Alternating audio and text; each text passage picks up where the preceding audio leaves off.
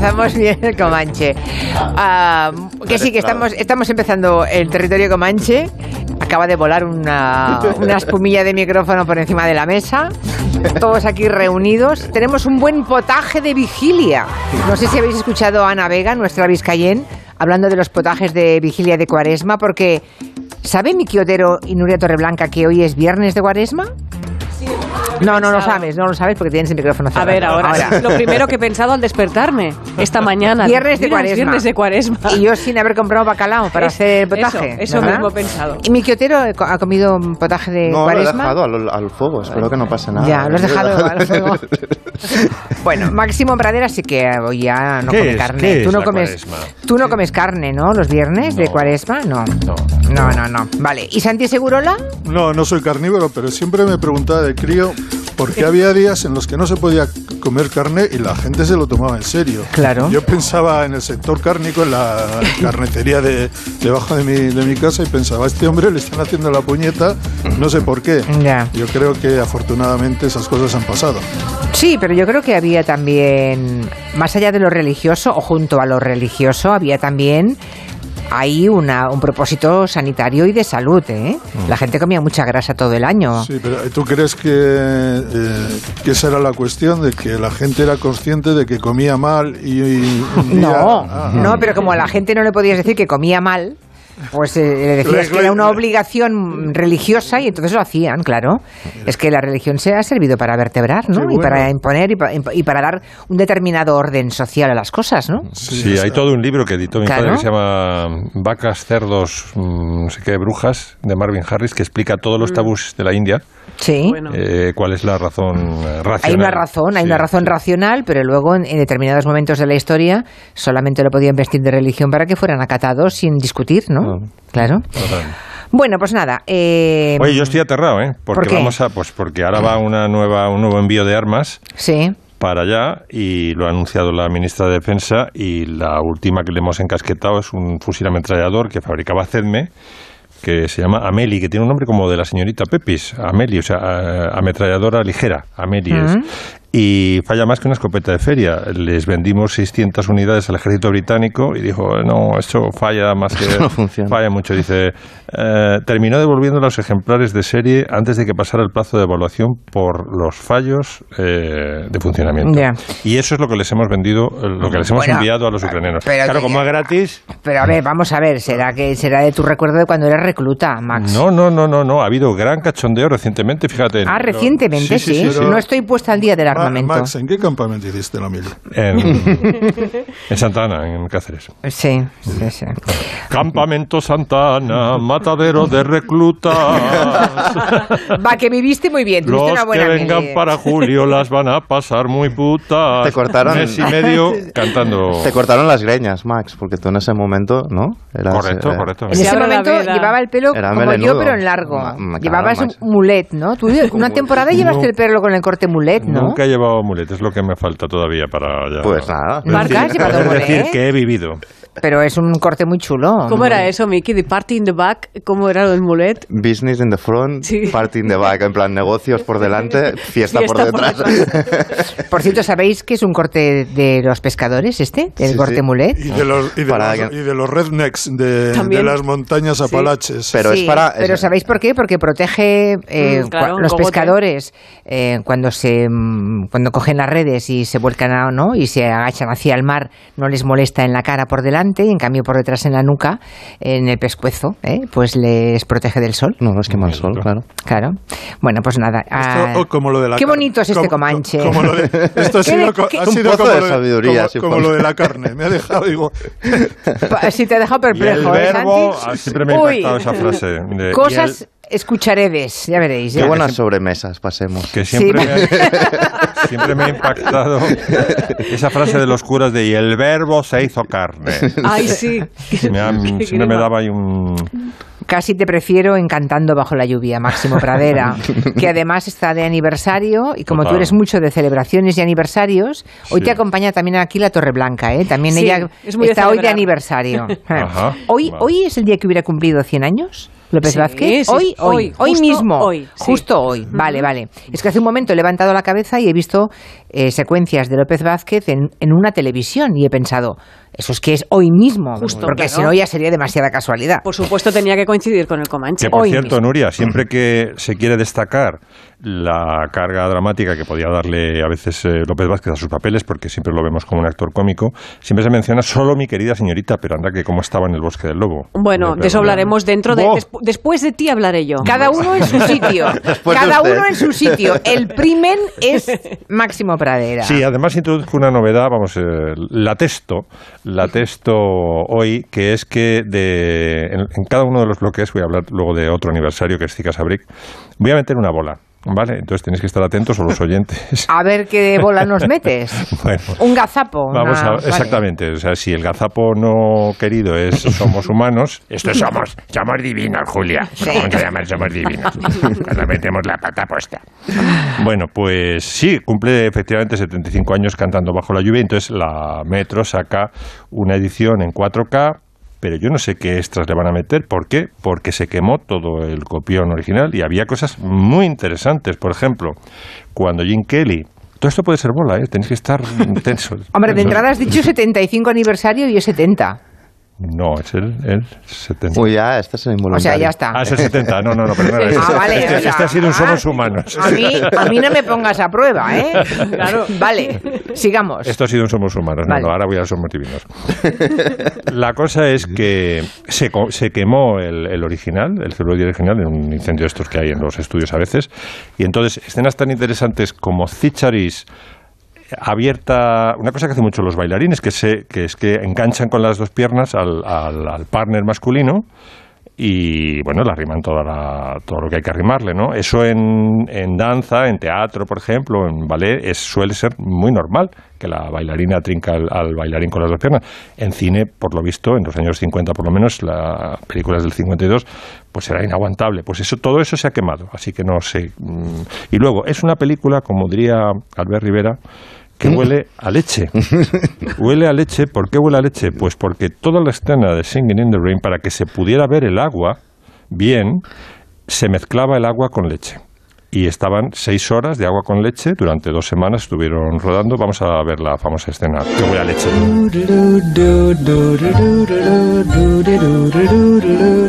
Era, era leche. Llovían leches. Era leche. Just singing in the rain. What a glorious feeling. I'm happy again. I'm laughing at clouds so dark up above.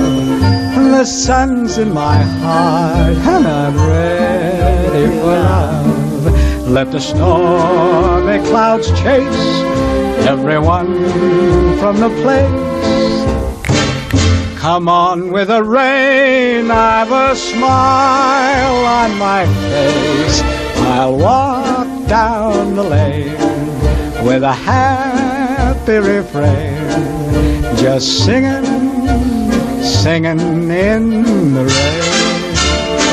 ¿Sabéis lo que digo yo siempre al final de la canción? Me sale solo Carta Nevada. Freixonet, porque me acuerdo del anuncio de Jim Kelly con las burbujas de... Es verdad. Pues, uy, hace muchos años de ese anuncio. Carta Nevada. Pues lo, lo de la leche y la lluvia no sé si es verdad, pero en, en Psicosis de Hitchcock, el agua de la bañera de la escena del apuñalamiento es cacao, es como es colacao, la- Claro, para sí, que sí. pillara la, la Sí, sí, textura. sí, no, no, lo de la leche, lo de la leche es verdad. Bueno, es una película que mm, las canciones ya estaban hechas, se habían utilizado todo, eh, to- tanto la letra como la música se habían utilizado en otros musicales, y entonces los guionistas les dieron, eh, cuando se, se hizo la selección final, dice, tenéis esto y tenéis que construir un guion alrededor de, de estas canciones, ¿no?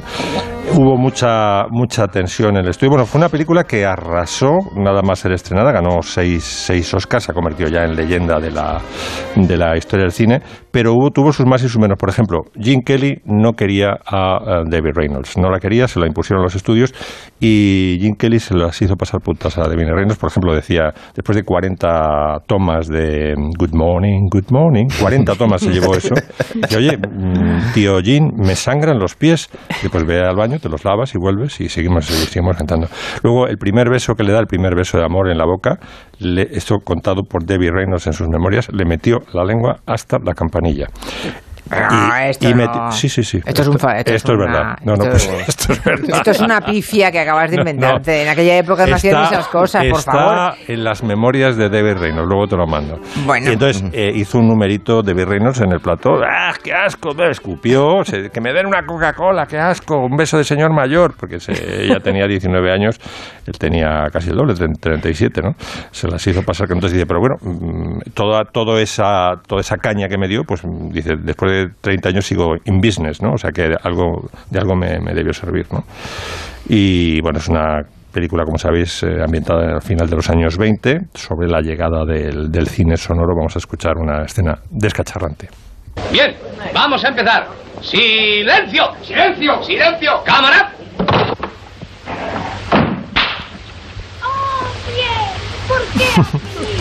Si no habla frente al micrófono, no quedará registrado.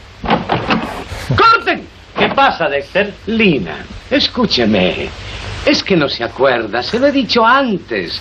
Hay un micrófono aquí dentro.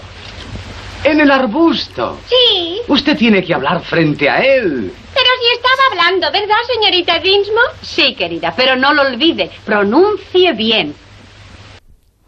Pues esto, esto, eh, esto todo así, es un guion El extraordinario. Sonoro machacó las carreras de muchas grandes actrices en cine mudo. ¿eh? Y el doblaje también, porque esta película a veces dices, "Mm, pero casi prefiero la sí. versión original. bueno, hay un número, es- mi número favorito es el de Donald O'Connor, que en principio no tenía solo, y de repente cuando estaban en mitad del rodaje ya, dijeron, anda, si Donald, que era un tipo que llevaba actuando desde los siete años, vamos, era un tipo que había nacido entre, entre cajas prácticamente. No hay solo para, para Donald O'Brien. Y entonces se fusilaron una canción de otro, de otro musical, la adaptaron, pero es, es, es muy parecida al Make, Make and Laugh. Y es tan, tan cansado hacer el número de Miguel Laugh que se tiró dos, dos o tres días en la cama después de grabarlo, ¿no? Cuando se repuso de- del esfuerzo, le dijeron, oye, hay un pequeño problema, Donald, que es que se ha metido algo de luz en la, en la cámara, se ha, se ha velado la película y hay que repetir todo el número. Y tuvo que repetir todo el número, pero en fin, vale la pena. Un número espectacular. Make 'em laugh, make 'em laugh. Don't you know everyone wants to laugh? My dad said be an actor, my son, but be a comical one. They'll be standing in lines for those old honky-tonk monkey shines. Now you could study Shakespeare and be quite elite, and you could charm the critics and have nothing to eat. Just slip on a banana peel, the world's at your feet. Make 'em laugh, make 'em laugh, make 'em laugh. ¿Queréis saber la bola ya o no?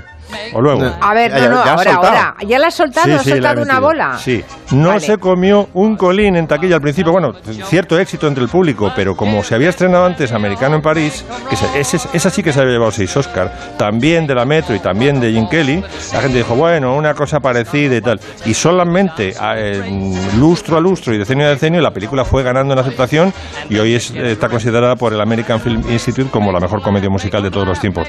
Pero no os creéis que arrasó. Y yo, en Pues cambio, mira, ¿eh? mira qué bien que ahora eh, lo dices a tiempo de que haya un oyente, como mínimo uno, que se llama Marco, que no se tire de los pelos, porque dice, ¿pero qué está diciendo Pradera? dice, cantando bajo la lluvia pasó sin pena ni gloria en los Oscars. Correcto. No ganó ninguno, Ni tuvo uno, buena recepción de público, pero la crítica le reconoció muchas décadas más tarde. Exacto. Así que hay un oyente que te ha pillado, ¿eh? Sí, sí, sí. Nosotros no. Pero está muy bien no. este mecanismo. que Yo cada vez que me equivoque vergüenza. explicando algo diré que ha sido absolutamente Claro. premeditado. un sabor divino, ha sido un sabor divino de Mickey. Pero es un poco peligroso esto, porque claro, si entonces todo lo que cuentas puede ser mentira, ostras, no sé, ¿eh? tiene un, un algo inquietante el juego que propones. Por eso lo estoy testando, por eso lo estoy testando. Ah, lo estás testando, vale, vale. A ver si hay más oyentes que también se dieron cuenta. De momento vamos a la siguiente celebración, los 100 años que hoy, tal día como hoy, hubiera cumplido José Luis López Vázquez.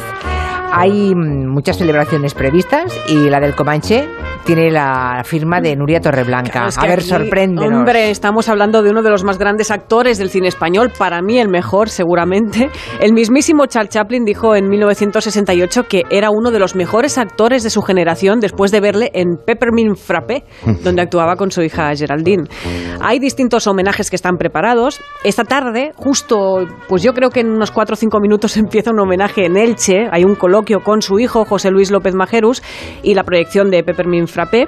La plataforma de cine español Flixolé ha programado un ciclo con más de 100 de sus películas y la Filmoteca pues también tiene un ciclo de sus pelis en el Cine Doré en este mes de marzo que tengamos presente otro homenaje que a lo mejor hay gente a quien le sorprende. La llegada al cine de López Vázquez, antes de dedicarse a la interpretación, fue como figurinista. Figurinista, lo he dicho ya. Ya, ya, hablas como José Luis. ya. Me estoy metiendo en el personaje. Como figurinista. Sí, sí, que además fue además ayudante de dirección, escenógrafo, decorador y diseñador. Y por eso la Filmoteca ha organizado una exposición sobre su trabajo como figurinista, que se puede ver hasta el 5 de junio en la misma sede de la Filmo. Oh, esto ya te remite a la época, ¿eh? Os lo pedía al cuerpo, ¿verdad? Rijosos, rijosos persiguiendo suecas. O sea que sí, sí, sí, sí, desde luego. Bueno, de, de José Luis López Vázquez se ha dicho, vamos, que era el actor de las mil caras, capaz de todo. Fueron 60 años de carrera, más de 200 películas y es parte fundamental del cine de comedia, ¿no? De esas películas en las que se rodeaba de suecas, los españoles descubrían las bondades de la costa y que pensaban que el turismo era un gran invento, ¿no? Pero su gran capacidad como actor le permitió hacer de todo y los mejores directores contaron con él. Recordáis el pisito, ¿no? Bueno, ¿y qué quieres que haga? No quieres que nos realquilemos, no quieres, no quieres nada. Realquilar, para vivir como mi hermana. Si ganaras dinero, no habría problema. En la Puerta del Sol tendríamos piso. ¿Tú quieres que me case con la vieja y esperemos a que se muera? Me caso y la mato.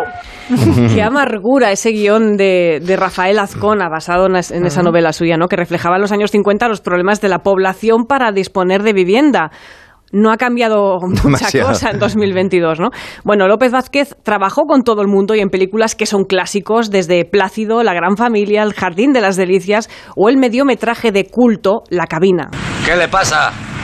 ¿Que no puede salir? Eso será. Venga, hombre, empuje fuerte. Vamos, hombre, que se habrá encajado la puerta. Venga, Empuje hombre, un fuerte. poquito, un poquito. Vamos a tirar los dos. Eh, Venga, ayude, ayude. Yo también tiro. Venga, los dos, ¿eh? A la vez, vamos. Ayuda hasta arriba. Así, así. Eso es, hombre, empuje usted, pero fuerte. Venga, va. Qué angustia ese, ese López Vázquez Sí. encerrado en la cabina que ya tiene homenaje en Madrid desde hace un par de meses más o menos. Tiene muchos registros, muchísimos, como decía ahora Máximo, ¿no? Que todo el mundo recuerda ese gran papel en Mi querida señorita, que es espeluznante, es increíble. Pero también tenemos a una película que a mí siempre, a mí me marcó muchísimo El bosque del lobo de Pedro Lea, que es una historia de terror basada en hechos reales, que es el caso del primer asesino en serie de la historia de España, Manuel Blanco Roma Santa. Este es el tráiler de cuando se estrenó la película en 1971. ¿Existen los hombres lobo? ¿Cuál es la realidad de lo que la leyenda presenta como un hombre lobo? El bosque del lobo es la verídica historia de Benito Freire, el buhonero que llenó una de las páginas más sangrientas de la crónica negra ibérica, con un intérprete excepcional que le sorprenderá en su creación del buhonero Benito Freire, José Luis López Vázquez. Me encanta, en su creación del buhonero, Benito Freire. Bueno, pues dejo para el final una de esas ac- actuaciones más recordadas, con ella hemos abierto el sumario también, ¿no? La de, yo creo que la de todos los actores que estaban en esa película en estado de gracia, que era Atraco a las tres. Señor Castrillo, ¿esto es un negocio como otro cualquiera? Negocio. Esto es un robo como la copa a un pino. Nosotros somos incapaces de robar a un semejante, pero un banco no es un semejante. Eh, ¿Quién pierde el dinero que se roba en un banco? eh? Los clientes, no. Los accionistas lo descontarán de los beneficios que no declaran. Y lo contarán en las pérdidas que declaran. Eh, Y lo cobrarán al seguro. Y no lo pagarán a Hacienda. Aún van a salir ganando dinero. ¿Lo has entendido?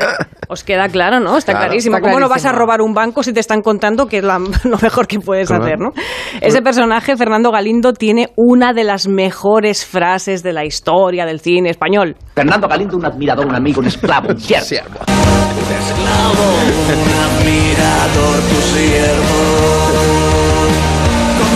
Y el homenaje que hizo José L, ¿eh? Sí, José L. Santiago en Los Enemigos. No podía dejar de ponerlo, No. un homenaje en una canción que ya se está convirtiendo en una frase del rock popular y que O sea, esta que noche... Todo es un montaje para barrer para casa. No, no, no. Esta noche ahí el homenaje también estará presente en Santiago de Compostela, donde también van a tocar, y esta canción va con dedicatoria a López Vázquez. Esta noche actúan en Santiago de Compostela. Hoy y mañana en la sala Hoy y mañana, Capitol. en la sala Capitol. Sí. Está ¿A qué todo vendido, ¿no? Sí, está, yo creo que está todo vendido ya. Sí, Es sí. igual, pero... ¿Puedo Añade, una- añade, una, sí. anécdota que de Rafael Azcona me lo encontré un día, vivía muy cerca, al lado del Paseo de La Habana. Y venía de comprar pan. Y yo también, me parece. Y nos encontramos allí, nos conocíamos del Festival de Tudela. Y me contó la anécdota de López Vázquez haciendo desastre, interpretando el papel de desastre en El Verdugo, midiendo la cabeza del niño, del nene, que no estaba previsto, pero digamos, era tan natural y tenía tanto talento natural que Berlanga vio cómo se está, cómo se estaba, lo que se estaba produciendo y dijo, no cortéis, no cortéis.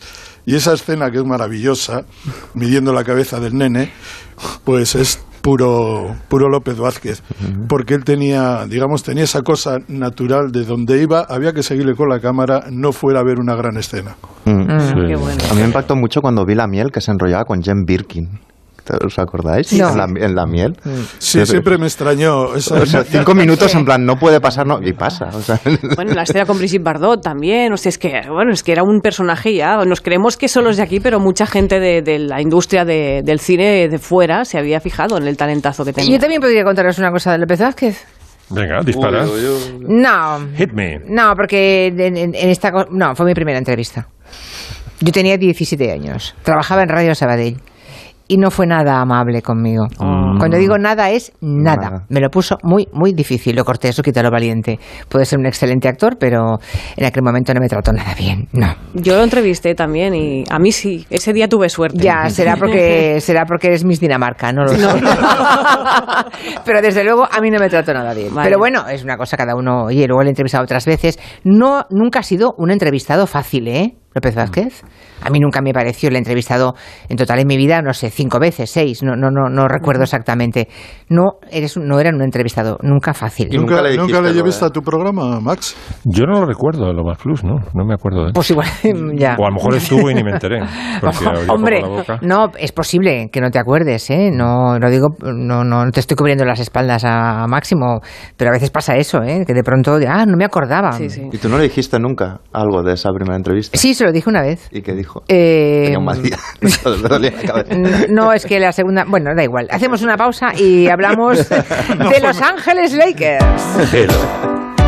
De 3 a 7 en Onda Cero, con Julia Otero.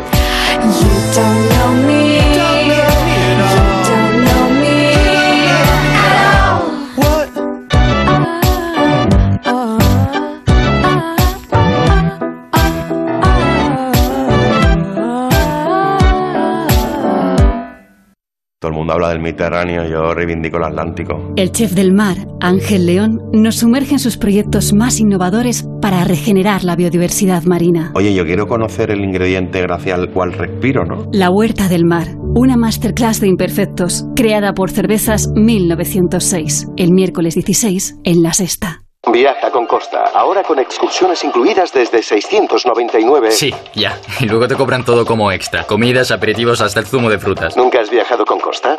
Pues no. La oferta Super Todo incluido sí incluye todo. Comidas, bebidas, tasas de embarque y excursiones. Llámanos gratis al 900-293-254. Costa, believe your eyes. Subir por las escaleras al 39 piso de tu oficina para hacer ejercicio. Todos tenemos propósitos para mejorar y el nuestro es ayudarte. Por eso en IKEA te ayudamos a comprar o planificar por teléfono sin coste. Y si lo deseas, puedes recibirlo en la puerta de casa desde 19,90 euros. Más en ikea.es barra servicios. Sara, estoy buscando un abogado de confianza. Tú que eres de legalitas, ¿me lo recomiendas? Por supuesto. A mí me han dado muy buen servicio. Además, ¿has visto las valoraciones tan buenas que tienen en Google? Llámales, te ayudarán con el asunto que te preocupa.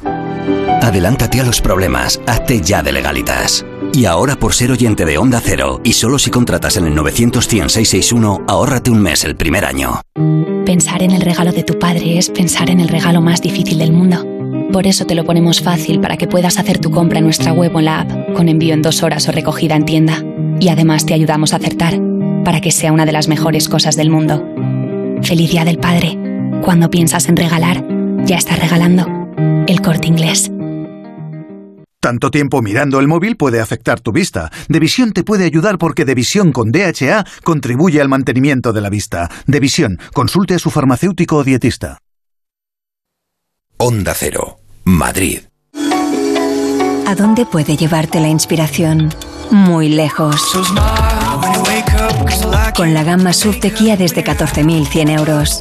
Financiando con Banco CTLM hasta el 21 de marzo. Consulta condiciones en kia.com.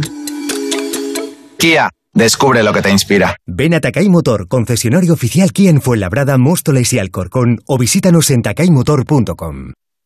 Como estamos deseando volver a la normalidad, es momento de retomar los buenos hábitos que nos permiten disfrutar de una vida saludable. Recupera tu salud dental y mantén una boca sana. Programa una revisión para toda la familia. La salud dental es muy importante para niños y adultos. Confía en tu dentista. Colegio de Odontólogos y Estomatólogos de Madrid. No te puedes perder en el Lara la comedia que han visto más de 300.000 espectadores. ¿Cuántas veces has pensado, la madre que me parió? Descubre los motivos que llevan a una novia a pensarlo el mismísimo día de su boda. Una divertida comedia ideada por Ana Rivas y dirigida por Gabriel Olivares. La madre que me parió. Quinta temporada en el Teatro Lara. Todas las puertas que imaginas en Bricolaje Moraleja. Tenemos los mejores precios porque somos fabricantes. Visita nuestra exposición Calle Timanfaya 4 Humanes, bricomoraleja.com. En Ahorramás sabes que nos gusta lo super. Por eso te presentamos nuestras super ofertas. Increíbles precios en una gran selección de superproductos. Como los 10.000 kilos de chuletas de cordero lechal que puedes llevarte solo hoy por 14,99 euros el kilo. Disfruta de productos super frescos con unos superprecios. Practica el ahorro Ahorramás. El envío de Burfaxes ahora es mucho más cómodo, rápido y económico con notificados.com. Con notificados.com envíe Burfaxes a través de Internet cómodamente desde su ordenador, con la máxima seguridad y validez legal, 10 años de plazo para acuse de recibo y testimonio notarial de certificación de contenido. Notificados.com. Burfax online postal y electrónico. Mercado del Juguete de Madrid. Compraventa del juguete antiguo, custom, despiece y de colección. No te lo pierdas este sábado. Lego, Star Wars, Playmobil, muñecas, miniaturas y figuras de acción te esperan. Entra en juguetedemadrid.es e infórmate. Ah, y siempre con entrada gratuita. Si es que ya lo digo yo siempre, dúchate que sale económico, pero eso sí, hazlo en un plato de ducha de Duchamanía. Hazme caso, ¿no ves que una bañera tiene más peligro que meter los dedos en un enchufe? Y mira que son bonitos los platos de ducha de Duchamanía. Oye, con suelo antideslizante, sus mamparas, para entrar a vivir, pues eso, dúchate que sale económico y llama a Duchamanía, que no me enteré yo que no lo haces. En Madrid, Paseo del Molino 6, 91 468 4907 y duchamanía.es.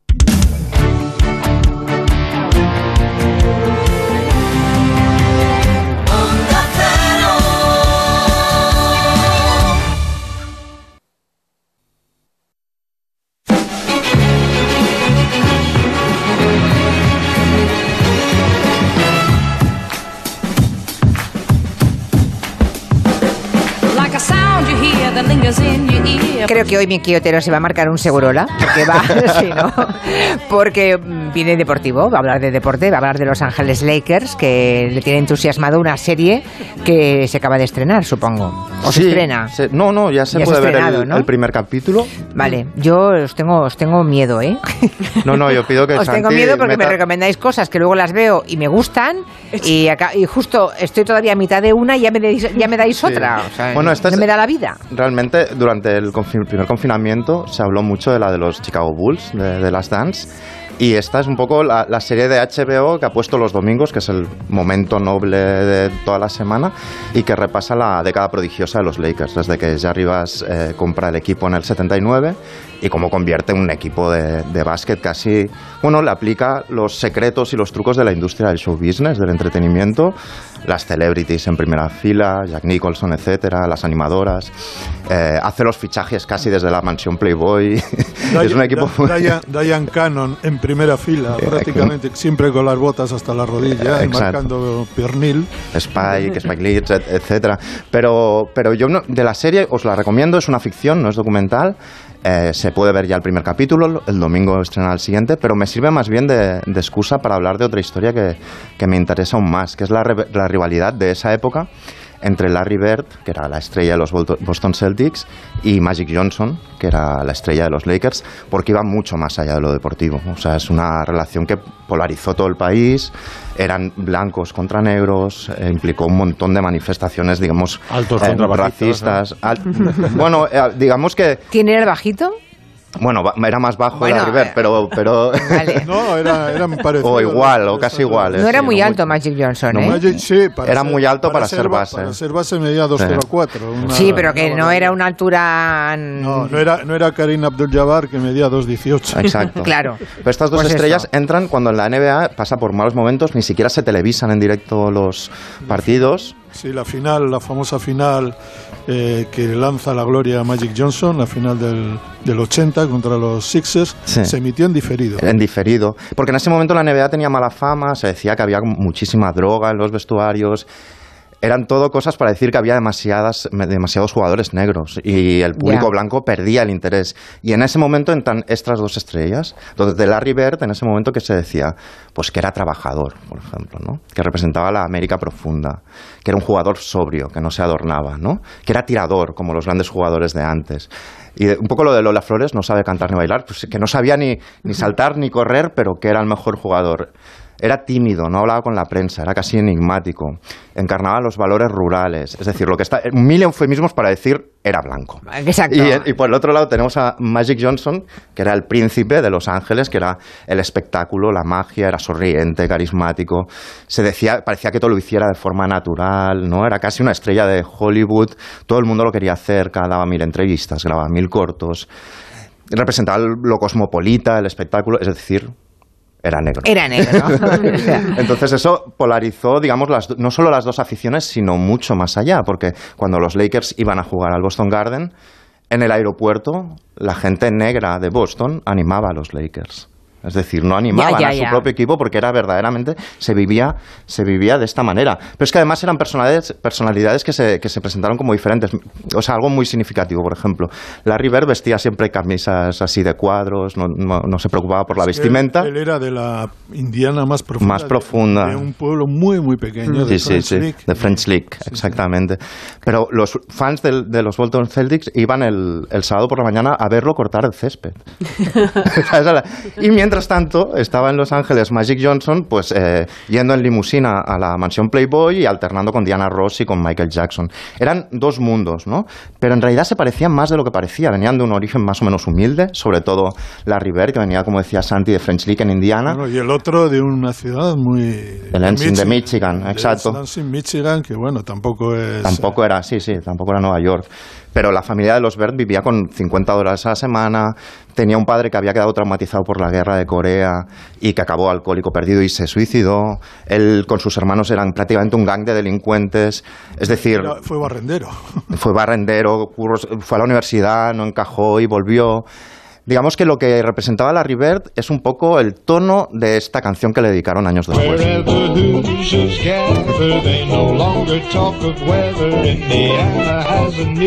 Es Indiana tiene un nuevo pájaro del estado, ¿no? Dedicaron esta canción a Larry Bird, esta cosa como vieja, antigua, de banda, etcétera, ¿no? Y por el otro lado tenemos a, a Magic Johnson, que era de Lansing, de, de Michigan. Su padre era basurero por las mañanas y, trabajaba en la General Motors por la tarde, es decir, un entorno también humilde. Fue muy carismático desde siempre. En el instituto ya resolvía los conflictos raciales y a él le encantaban los Temptation y Magic sonaría más bien la canción, por ejemplo, a Magic de los Temptations.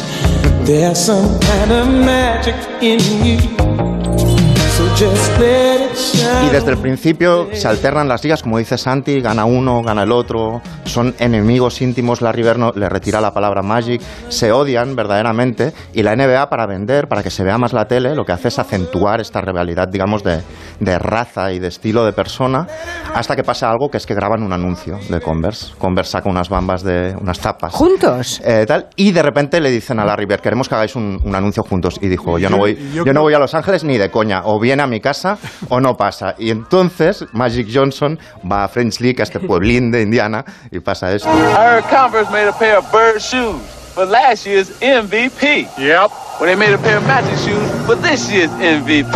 Y ese día, el día del rodaje, pasa algo muy curioso. Ellos nos habían hablado en todos esos años, pese a estar vigilándose continuamente, y lo que pasa es que empiezan a hablar. Y se entienden, y Y empiezan a se compartir cosas. ya. Y la madre de Larry Bird invita a comer su plato estrella a la casa de, de- de ese pueblo, a Magic Johnson. Y de repente se entienden y se hacen muy amigos, ¿no? Pero luego sigue la, la rivalidad durante años y años y hay otro momento clave. El momento clave es en, en noviembre eh, del, del año 91 y es este momento. The HIV virus that I have attained, uh, I will have to retire from the Lakers. Es el momento en el que Magic, el 7 de noviembre del 91, anuncia que tiene VIH. Y este tipo al que todos querían, todos querían abrazar, de repente no quieren tocarlo, no quieren estar a más de un metro. Todos estos abrazos que le dan en las fiestas desaparecen. Muchos jugadores que eran íntimos suyos, como Isaiah Thomas, le dan la espalda. ¿Quién no le da la espalda? No le da la espalda a Larry Bird. Es el primero que le llama por teléfono, pese a haber sido enemigos todo este tiempo. Eh, y dice en una entrevista a Larry Bird, pensaba que jamás volvería a caer en una depresión como cuando murió mi padre y me siento exactamente así. Hay un, hay un partido de los Boston contra Atlanta donde Larry Bird se le ve llorar en el tiempo muerto porque acaba de conocer la noticia de Magic y lo que hizo durante el partido fue precioso porque se dedicó a hacer pases por la espalda y a hacer todo el tipo de jugadas características de Magic Johnson como para hacerle un guiño, para decirle estoy, estoy pensando en ti mientras estoy tocando, ¿no? Eh, tocando casi, jugando. ¿no? Jugando. Y aún vivirían una última aventura, que es cuando, digamos, se le permitió a Magic volver a jugar. Larry Bird estaba lesionadísimo de la espalda, era imposible que jugara, pero lo reclutó también y ese momento fue las Olimpiadas de Barcelona cuando vino el Dream Team y donde hay un montón de vídeos donde se les ve reír juntos y jugar juntos por última vez. Mm. Es una relación que va mucho más allá del deporte, es como una relación de los duelistas. ¿Y todo esto que lo son cuenta? amigos. ¿Todo esto aparece en la serie? No, esto, es, esto no aparece en la serie, Vaya. aparece de una forma tangencial. Esto te lo has inventado, ¿no? Esto es un. ¿Cómo dices que es? No sé qué divino. Eh, somos divinos. Somos Todo esto divinos. Es verdad, pero es una, es una historia que va más allá del racismo, más allá de la clase Ah. social y que tiene que ver con cómo se pueden entender dos Y su- personas. y supo- Supongo, supongo que en la serie, que no he visto el primer capítulo, dirán que esta rivalidad, un poco forzada también por la prensa, Por la prensa. convenía, eh, salvó a la, a la NBA. La NBA Sí, sí. era un- una liga muy desacreditada en los años 70 porque primero no, no tenía buenos ratings televisivos, luego tenía fama de haber mucha droga, Mm. de ser una liga conflictiva. Los negros, ¿no? Las- las- Y- y claro, estaba- supongo que, que permanentemente lo que decía estaba, Miki, ¿no? estaba en, una en un declive muy importante. ¿Y qué es lo que ocurrió? Que estos dos eh, chicos, uno tres años mayor que el otro, Larry Bird tres años mayor que Magic, se enfrentaron en la final de universitaria de Sí, sí. 1979, uno con Indiana State y el otro con eh, Michigan State. Ganó Magic Johnson Porque el equipo era mejor. y claro. tuvo tal tuvo tal rating de audiencia aquella final universitaria y la suerte luego de que a un equipo lo eligiera Los Ángeles y el otro estaba elegido por los Celtics, costa oeste, costa este, ciudad con fama de trabajadora eh, irlandesa, ciudad del espectáculo, y a partir de ese relato la, la NBA creció de tal manera que si tú preguntabas a cualquier chaval en los años 80 de que tenías que ser o de los Celtics o de los Lakers, de Larry Bird o de... Había un juego incluso, hay un oyente que nos acaba de adjuntar un juego eh, one on one en el que se enfrentaban los dos. Y además, en ese momento que contaba Miki del Dream Team de Barcelona en el 92, quien estuvo testigo en primera fila fue Julia, que lo entrevistó a Magic, ¿no? ¿Ah, sí? ¿Y qué? ¿Qué? Eh, Qué alto, ¿verdad? eh, no, por eso he dicho antes que no era demasiado. A ver, dos metros cuatro, yo qué sé, Albiol mide lo, lo mismo casi. Acabas de romper la magia. de una forma muy violenta. hombre, no. viene esto? Magic Albiol, Bueno, jamás los vi en la misma frase. O el rey, yo qué sé, o sea, dos metros, dos metros cuatro, dos metros y poco, pues es una persona muy alta, desde luego, para la vida, pero para ser un jugador de básquet, ¿no? Yo estuve con él, lo que sí me sorprendió, las manazas que tenía Y era así de cuando le carismático, porque decían que entraba en una habitación y cambiaba la temperatura. Sí, era muy, fue muy agradable, extra- extraordinariamente agradable. Fue una entrevista. Además, lo montamos en el hotel, la entrevista, eh, en una suite especial. Nos montamos un pequeño set para hacer la entrevista, que fue una entrevista de unos 40 minutos, en- justo aquí en la Rambla, en un hotel que había de cinco estrellas aquí, el Meridian. ¿Te Y- respeto? Pero, pero a ver, ¿pero ¿qué pregunta es esa, Máximo Pues Pradera? una ¿Qué pregunta es como esa? de- como de cuerda. ¿Me Sí. respetarás, hijo, no? Sí, es una pregunta, pareces López Vázquez preguntando. Pero bueno, no, bien, eh, la verdad es que tengo muy buen recuerdo, aunque al final lloré un poco, porque claro, es que ahora lo vemos con mucha perspectiva, esto del VIH. En aquel momento la gente se moría Sí. de sida, bueno, y ¿eh? tenía un estigma muy grande de Magic que Claro. empezaron a decir automáticamente rollo negro, drogas, Claro, lo que homosexual. decíamos, claro, Se tremendo. tiraron encima de él todos. Claro, fue muy difícil. En aquel momento la gente no se Y acercaba, la y él- gente y con él hizo mucha pedagogía, ¿eh? Muchísima, Totalmente. sí, la, la claro. declaración pública, yo recuerdo que el día que declaró que tenía el virus, yo estaba cerrando la sección de deportes del país y fue una conmoción, había que cambiarlo todo en prácticamente en, en una hora, porque fue sobre las once y media de la noche era de España, a las doce, y a partir de ese momento, esa de- porque declararse públicamente portador del VIH era, un- una- era terrible, o sea, hay que decirlo así.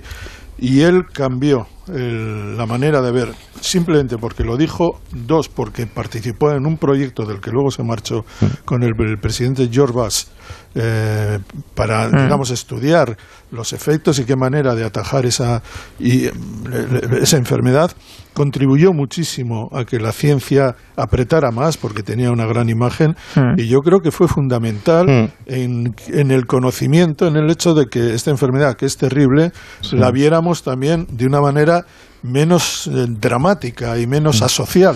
Por lo tanto, en ese Pues que era muy pronto, es que era en el año 91. Sí, ¿eh? Yo lo pero entrevisté en el 92 y yo recuerdo que cuando llegué me dio la mano Sí. y, y cuando acabé la entrevista le di, le di dos besos, ¿no? Y la extraña incluso. Y, y, mm, me miró y me dijo thanks. Claro. ¿eh? Entonces, yo recuerdo que cuando se emitió la, la entrevista en televisión, porque me- y le diste un beso y le tocaste. Sí, sí. Ojo, es que ahora estamos puestos No, ahora en el no. 2022, Est- pero de- estábamos en el... La eh, película de Carla Simones de hace nada y Claro. hay mucha gente que, que Sí. no desliga, la- por ejemplo, el virus de la enfermedad. Pero que en aquel momento Magic más. fue el primero que, que lo, que lo explicó, Mm, la sí. primera, mm, el primer había- famoso. Había, jugadores que dudaban jugar con el cuerpo. Bueno, Sí, se negaban a jugar con él, Santi claro. y Sayá Thomas, que eran íntimos. Le dio la espalda totalmente. No Antes, antes de jugar los Juegos de Barcelona se hace se disputa el partido de las estrellas y eso lo elige la gente. ¿eh? Lo eligen los entrenadores, pero también la gente pone sus votos. Y sin haber jugado un partido esa temporada, lo eligieron, porque todavía estaba en la plantilla. Y lo jugó, y de hecho lo jugó de tal manera que fue el mejor jugador del partido. Y lo bueno de todo aquello es que vimos por primera vez a Magic Johnson jugar con el resto de grandes estrellas del NBA sin que pasara nada. Dicho esto, hay que decir que curiosamente yo creo que fue su último partido como, como jugador antes de que de- hiciera pública su declaración. Lo jugó contra el Juventud de Barcelona, el equipo de Albiol, del que estaba hablando. Y lo jugué en el, en, el, en el Open, en el McDonald's de París, en París, un partido que el, el Juventud estuvo a punto de ganar a, a los Lakers. Bueno, avancemos, avancemos un poquito, que nos quedaríamos aquí colgados. Los oyentes también están ahora mismo enviando fotografías de Magic Johnson y de Bird, am, de Larry Bird. Bueno, En eh, Bilbao, se ha- era- en Bilbao los- éramos, éramos de ver. y de- Ya, ya. Hombre, os Bueno, pegaba esa hombre. sobriedad. bueno, a- Máximo Pradera. Que nos quieres hablar de los 50 años de un disco de Jethro Tull, ¿no? Hombre, que es, que tu grupo favorito, creo. Si no mi favorito de los más favoritos. Sí, bueno, se cumplen 50 años de Zika Brick, que es el, la- uno de los álbumes de rock progresivo más, más importantes de la historia, y yo lo estimo especialmente por la cantidad. En general, los primeros álbumes de Jethro Tull los- me gustan mucho por la cantidad de ideas casi por segundo que hay, ¿no? Vamos a escuchar el, el inicio y veréis que tanto lo que canta Ian Anderson como la flauta podrían ser las dos melodías principales y compiten entre sí. No suele ser frecuente que tengas tantas melodías. Eh, primero una como filín, o sea, como descanso entre la melodía cantada, y luego otra sonando al tiempo que canta Ian Anderson. Really don't mind if you sit this one out. ¿Ves? Esta podría ser la melodía principal. My words, but a whisper, deafness, a shout. May make you feel, but I can't make you think. Esto es una flauta travesera, ¿no? Es una flauta travesera. Se hizo famoso llevando la travesera al, al rock, es el único que lo ha conseguido. Y además, los, Ya, ya, sola- ya. los solacos que, que se metía en directo son muy, muy divertidos de ver. Os aconsejo que pinchéis Mm. YouTube, porque los conciertos, por ejemplo, en el Madison eh, con sus solos de flauta son descacharrantes, porque se convierte en un animal, casi. casi ¿no? To thick as a brick. Es una- un álbum además muy historiado porque salió en formato periódico. No, sé, no me acuerdo cuándo tenía el periódico, pero tenía muchas páginas llenas de crucigramas, de noticias verdaderas. Venía dentro del periódico la propia letra de, de Zika Sabri que atribuían a un niño prodigio eh, de, de 8 años. ¿no? Y luego a mí me encanta, aparte de por la densidad de ideas que tiene este álbum, por la instrumentación, que es la primera vez que escuchas, eh, pues eso, campanitas, eh, clavicordios, eh, no sé, instrumentos que no suelen ser propios del rock, incluido al final, que es una sorpresaza muy agradable, una orquesta de cuerda. Un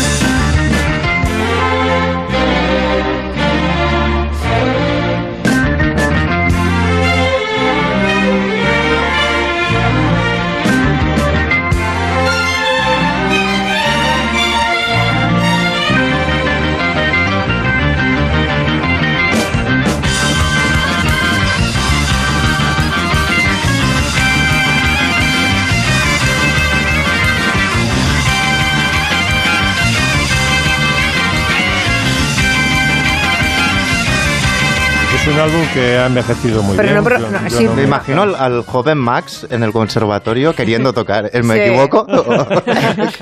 Ya melenudo intentando que los colegas tocaran esto. Bueno, Yo, sabes- yo- yo me imagino a Iggy Pop que estaría pensando en este momento. No sabes lo difícil que es tocar Zika Sabri, que este, tiene cambios de tempo, de Ya, compás, ya. Cada, cada, cada cuatro compases hay un cambio raro. Y en tocarlo en directo era, decía Martin Barr, que los dos primeros, las dos primeras giras que las pasó canutas, porque es que la posibilidad de meter una gamba con Zika Sabri era muy alta, muy alta. Estaba yo pensando, 70 años, 100 años López Vázquez, 70 años de... Bajo la lluvia. De Cantando bajo la lluvia. 50 años de Jetro Tour, esto es, está- por Dios. Los Ángeles Lakers, de- bueno, eso es lo más reciente dentro de todo. La historia 40, de 40. 40 No, bueno, también, por Dios. 80s. Bueno, no sé, ¿queréis, aña- ¿queréis añadir alguna cosa antes de que despida el primer turno y se Yo- mantenga el... Yo me he quedado con la imagen de Max como en el conservatorio intentando tocar esto. Yo- yo- Tú lo has dicho, eh, intentando. A la vuelta, eh, Santi seguro le va a contarnos una historia que el otro día muy por encima les muy por encima les contamos con maldita hemeroteca de un chico de Florida eh, Sí, que chaval, tiene un chaval, ¿no? Que tiene una cuenta en la que se ven todos los movimientos aéreos de los oligarcas rusos, ¿no? Sí, es un fenómeno de Sí. las redes sociales, porque justo él tenía, era, digamos, un acosador, por decirlo de alguna manera, de Elon Musk, el propietario, el jefe de, Tesla y de todas, el, el- el hombre más rico del mundo. Entonces había decidido seguir por donde iba Elon Musk en sus aviones, con su avión particular. Y puede hacerlo, porque hay una, en la ley hay alguna parte que permite registrar los vuelos de, eh, eh, de los vuelos privados. Bueno, a partir de eso, y lo contaremos después, este chico decidió seguir los vuelos de los oligarcas rusos. Y tiene, oye, tiene ya 500.000 seguidores en Twitter. ¿eh? No me extraña, no me extraña, claro, es que da muchísimo morbo. Entras, eh, entras ahí en Twitter y vas viendo Ve- Lo ves, ¿eh? ¿Dónde, dónde está? han aterrizado, sí. Sabemos, eh, no se sabe quién los pilota si están dentro, pero el avión de Abramovich, el Gulfstream 5, no sé qué, no sé cuánto, ha aterrizado en Dubai, por ejemplo. Sí. Pues ahí Sí. lo tienes, la hora, el viaje. A Londres no vuelve, digamos. A vuelve no vuelve. Y esto es un pobre chico, bueno, un pobre no, que es un chico Pobre de chico no. no, es un chico de Florida, pero es muy joven, que No, vaya no, cuidado eso- con, la- con el café con leche que le den por ahí, eh, con el polonio. Como de Sí, sí, sí. Die- 19 años. Ah, imagínate, una criatura. Yo me iría con cuidado si fuera él, que menudo son estos rusos.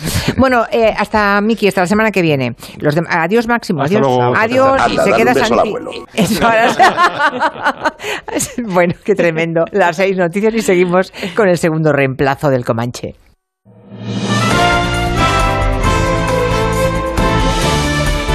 Noticias en Onda Cero. Muy buenas tardes. Ya ha comenzado la reunión del Consejo de Seguridad de la ONU a petición de Rusia para hablar de la posibilidad de que Ucrania utilice armas químicas. Eso es lo que denuncia el gobierno de Vladimir Putin. Corresponsal en Estados Unidos, Agustín Alcalá. Rusia ha vuelto a utilizar el Consejo de Seguridad de las Naciones Unidas para propagar sus mentiras y su representante ante la ONU, Vasily Nevencia, ha asegurado sin presentar prueba alguna de que Ucrania, con ayuda de Estados Unidos, cuenta con un peligroso arsenal de armas bacteriológicas y químicas que puede emplear para responder a la operación militar especial que está desarrollando el ejército ruso en territorio ucraniano. Estas son sus denuncias de acuerdo con la traducción oficial de las Naciones Unidas. Nuestro ministerio dispone de documentos que confirman que en el territorio de Ucrania había una red de al menos 30 laboratorios biológicos en los que se realizaban experimentos biológicos muy peligrosos con el objetivo de reforzar la calidad patogénica de la peste, el antrax, el cólera y otras enfermedades letales. Tanto la Secretaría General de la ONU como Estados Unidos han negado que Ucrania tenga armas biológicas y químicas y preguntado esta mañana en la Casa Blanca el presidente Joe Biden por la posibilidad de que Rusia emplee en Ucrania armas bacteriológicas, ha respondido que Moscú pagará un precio muy elevado si las utiliza contra los ucranianos. Mientras el número de refugiados no para de subir, según las últimas cifras, 2.500.000 personas han abandonado ya Ucrania. El éxodo hacia la frontera con Polonia continúa, una frontera donde a apenas 80 kilómetros han caído hoy misiles rusos en una base militar. El presidente ucraniano Zelensky pide a Occidente que tome medidas urgentes contra Rusia. Han destruido edificios residenciales en varias ciudades de la región de Sumi. Siguen torturando a los residentes de Mariupol y a los residentes de Kharkov. Han bombardeado Lusk y también Ivano-Frankivsk. Si esto continúa, significa que las sanciones no están siendo suficientes. Y pido, y estamos trabajando en ello, nuevas sanciones hoy mismo. Rusia debe pagar por esta guerra horrenda y debe pagarlo cada día. El Congreso de los Diputados de nuestro país, por cierto, busca una fórmula para que Zelensky pueda intervenir por videoconferencia ante los diputados, como se ha solicitado. Y esta tarde se celebra el Consejo Ciudadano Estatal de Podemos, muy centrado en dos cuestiones básicas, el precio de la energía y el envío de armas a Ucrania. La secretaria general de la formación, Ione Belarra, vuelve a insistir en que no está de acuerdo con este envío, justo ahora que el Gobierno ha vuelto a anunciar un nuevo envío de material. Ignacio Jarillo, muy buenas tardes. Buenas tardes, sí, la número uno de Podemos y ministra del equipo de Pedro Sánchez, siguiendo el guion de evitarle críticas en un entorno de gobierno, ha aprovechado esta vez la tribuna de su partido para volver a rechazar el envío de armas españolas a Ucrania. Desde el atril del Consejo Ciudadano Estatal, máximo órgano de dirección de esta formación reunido hasta ahora, Yone Belarra vuelve a la carga, aunque sin citar al PSOE ni al propio Sánchez. Sabemos que enviar armas no cambiará la correlación de fuerzas a favor de los ucranianos y las ucranianas. Nosotros pensamos que lo que debería hacer la Unión Europea y España es utilizar todo su poder institucional toda su influencia institucional para impulsar las vías diplomáticas y lograr que las negociaciones que se están produciendo en un discretísimo segundo plano tengan respaldo y nos permitan que fructifiquen. Belarra finalmente pide a su propio gobierno que el gas salga de la fijación del mercado mayorista eléctrico de Europa y asegura que ya se nos permite la Unión Europea hacer esto para bajar la factura de la luz. Esta mañana una asociación minoritaria del sector del transporte ha convocado una huelga indefinida desde el próximo día 14. Se trata de la Plataforma para la Defensa del Sector del Transporte. Ante el revuelo generado y el miedo al desabastecimiento que ha corrido por las redes sociales, las asociaciones mayoritarias del sector, las que engloba a las principales empresas, han querido lanzar un mensaje de tranquilidad. No se van a sumar a la huelga y, por tanto, no va a haber desabastecimiento. Jessica de Jesús. Desde la Confederación Española de Transporte de Mercancías asegura aseguran que los problemas del sector no se solucionan con un paro. Por eso todas las organizaciones rechazan esta convocatoria que ha lanzado una organización autónoma y minoritaria. Creen que los convocantes están aprovechando este momento de incertidumbre para generar un conflicto basado en el miedo y, que ante la subida de los carburantes la urgencia es que el Gobierno adopte las medidas necesarias. Mientras tanto, no habrá desabastecimiento y seguirán trabajando. En cuanto a los mercados, todas las bolsas europeas acaban esta semana tan convulsa con subidas generalizadas. El IBEX 35 se apunta a un 0,9%, Carmen Sabido. El IBEX rompe la racha de tres semanas en negativo y cierra hoy con una ganancia semanal de más de 5 puntos, gracias al empujón alcista del pasado viernes. Miércoles, hoy se ha notado casi un punto. Melia y Arcelor han liderado los números verdes, mientras que los valores más penalizados han sido los ligados a la energía, Repsol, Naturgy y Red Eléctrica. En la semana más volátil, el barril de petróleo se ha mantenido hoy en los 112 dólares y a esta hora Wall Street se anota solo dos décimas, mientras que el gobierno americano ha prohibido la importación de productos rusos como el vodka, marisco y diamantes. El próximo lunes está previsto que reabra la bolsa de Moscú, que lleva cerrada desde el pasado 25 de febrero.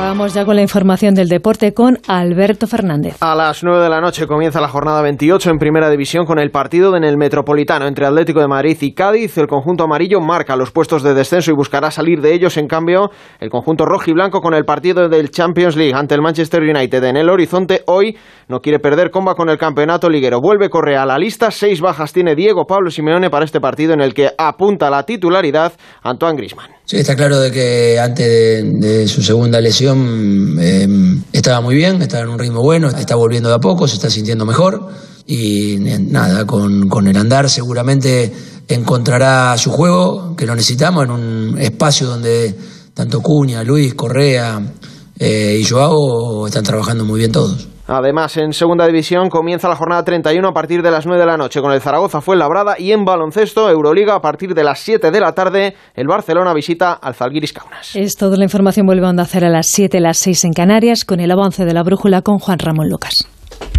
Hoy tienes las dos opciones, noticias y fútbol. Hoy los de la brújula mantenemos hora y lugar. Estaremos como habitualmente analizando las noticias del día con Chapu, Azpiroz, con los tertulianos de siempre, como todos los días. Los de Radio Estadio también vamos a estar porque hoy hay fútbol. Si quieres subirte al tren más futbolero, pásate por la web, la aplicación, el 954 de Onda Media de Madrid y afina la voz que vamos a cantar goles. Hoy doble programación para todos los gustos. Te mereces esta radio. Onda Cero, tu radio. Tanto tiempo mirando el móvil puede afectar tu vista. Devisión te puede ayudar porque Devisión con DHA contribuye al mantenimiento de la vista. Devisión, consulte a su farmacéutico o dietista. Empieza una nueva partida para que los jóvenes crezcan con pensamiento crítico, creatividad y valores. Si eres profesor y quieres pasar de nivel con tus alumnos, te espera un premio. Enseñándoles a hacerse preguntas y a reflexionar para contestarlas, a saltar sobre la falsa información. Porque la alfabetización mediática e informacional de hoy decide el futuro. Entra en mentesami.org comparte tu proyecto y participa en los premios educativos Mentesami. Tienes hasta el 19 de abril. Fundación A3 Media acercamos a los más jóvenes el valor de la comunicación.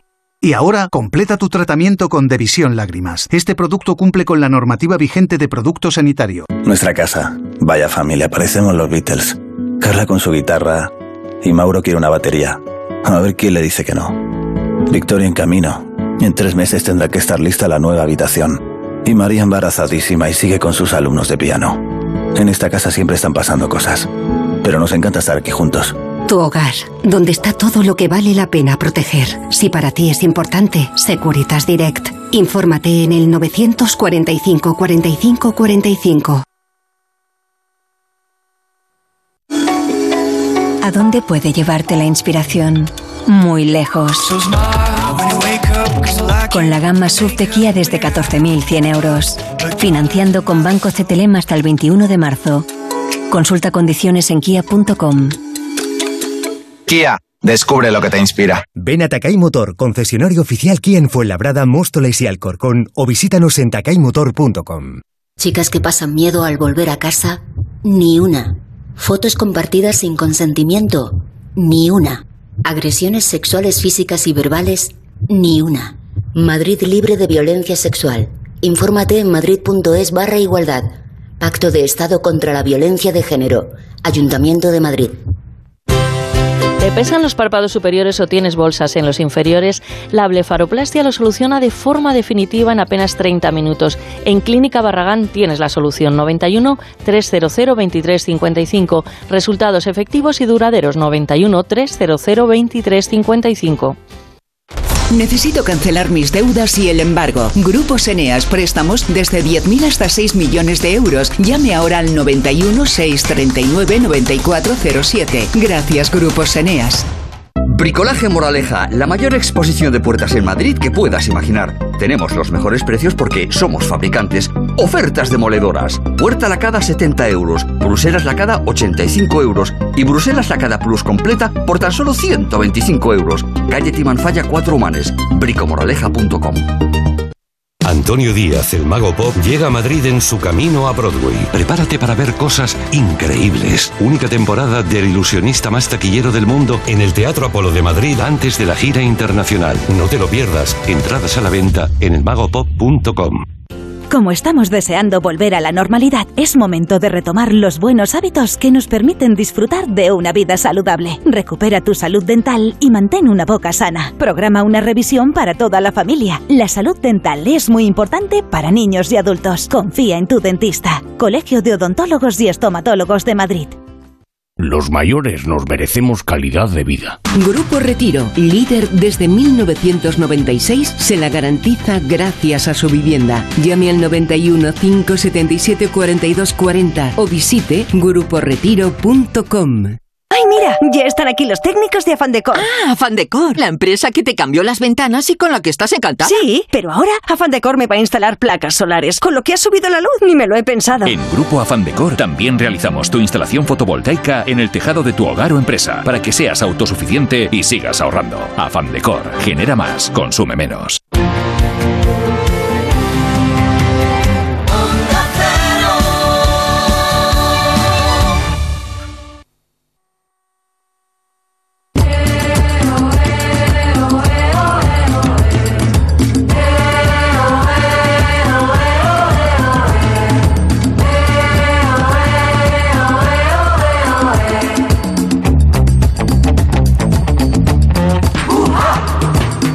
Pues aquí estamos en la segunda hora del Comanche con el segundo reemplazo. Aquí sigue Santi Segurola y sigue Nuria Torreblanca. Incorporamos en Vigo a Antón Reixa. Buenas tardes. Buenas tardes. Y en Madrid a Noelia Danez, muy buenas. Hola, buenas tardes. Buenas tardes. Nos estaba contando al filo de las noticias de las seis antiseguro la historia de este chico de Florida que mm, controla los vuelos de los oligarcas rusos y que va publicando todos los movimientos aéreos que tienen sus vuelos privados en una cuenta de Twitter. Y bueno, esto mm, nos conecta con el tema del Chelsea también, ¿no?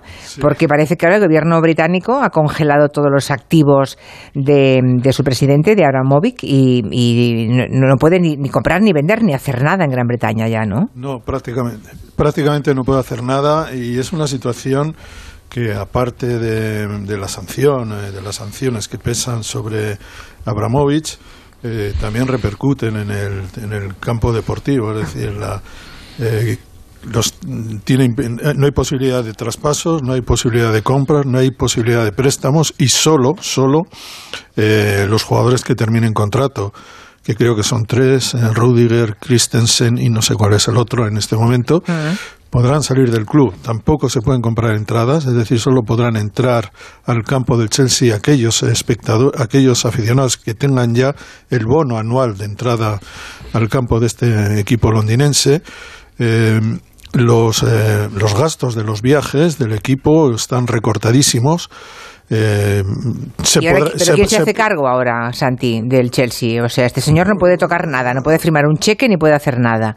¿Y quién se está ocupando del Chelsea ahora entonces? Pues no sé exactamente si, eh, si habrá una administración estatal, pero yo supongo que eh, no te lo puedo decir con, con, exactitud, pero en cualquier caso la, sensación que, que, transmite esto mm.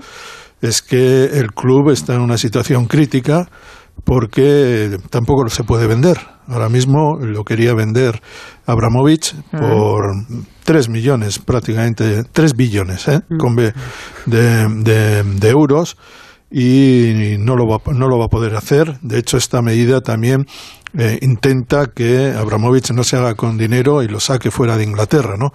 En cualquier caso, eh, es una situación muy dramática para el club, que por cierto es campeón de Europa, que está clasificado tercero en la liga inglesa, que es uno de los más importantes del mundo, que acaba de ganar el Mundial de Clubes y que ahora se encuentra con una situación de no voy a decir de quiebra, pero de absoluta incertidumbre. Nadie sabe lo que puede pasar con el Chelsea y va a ser un equipo al que se le va a seguir y de una forma yo diría que como no se suele ver a un equipo de fútbol, es decir, viendo lo que hace en el campo y viendo cómo, cuál es la respuesta de ese equipo en una situación que desde luego desconozco que haya otra eh, parecida.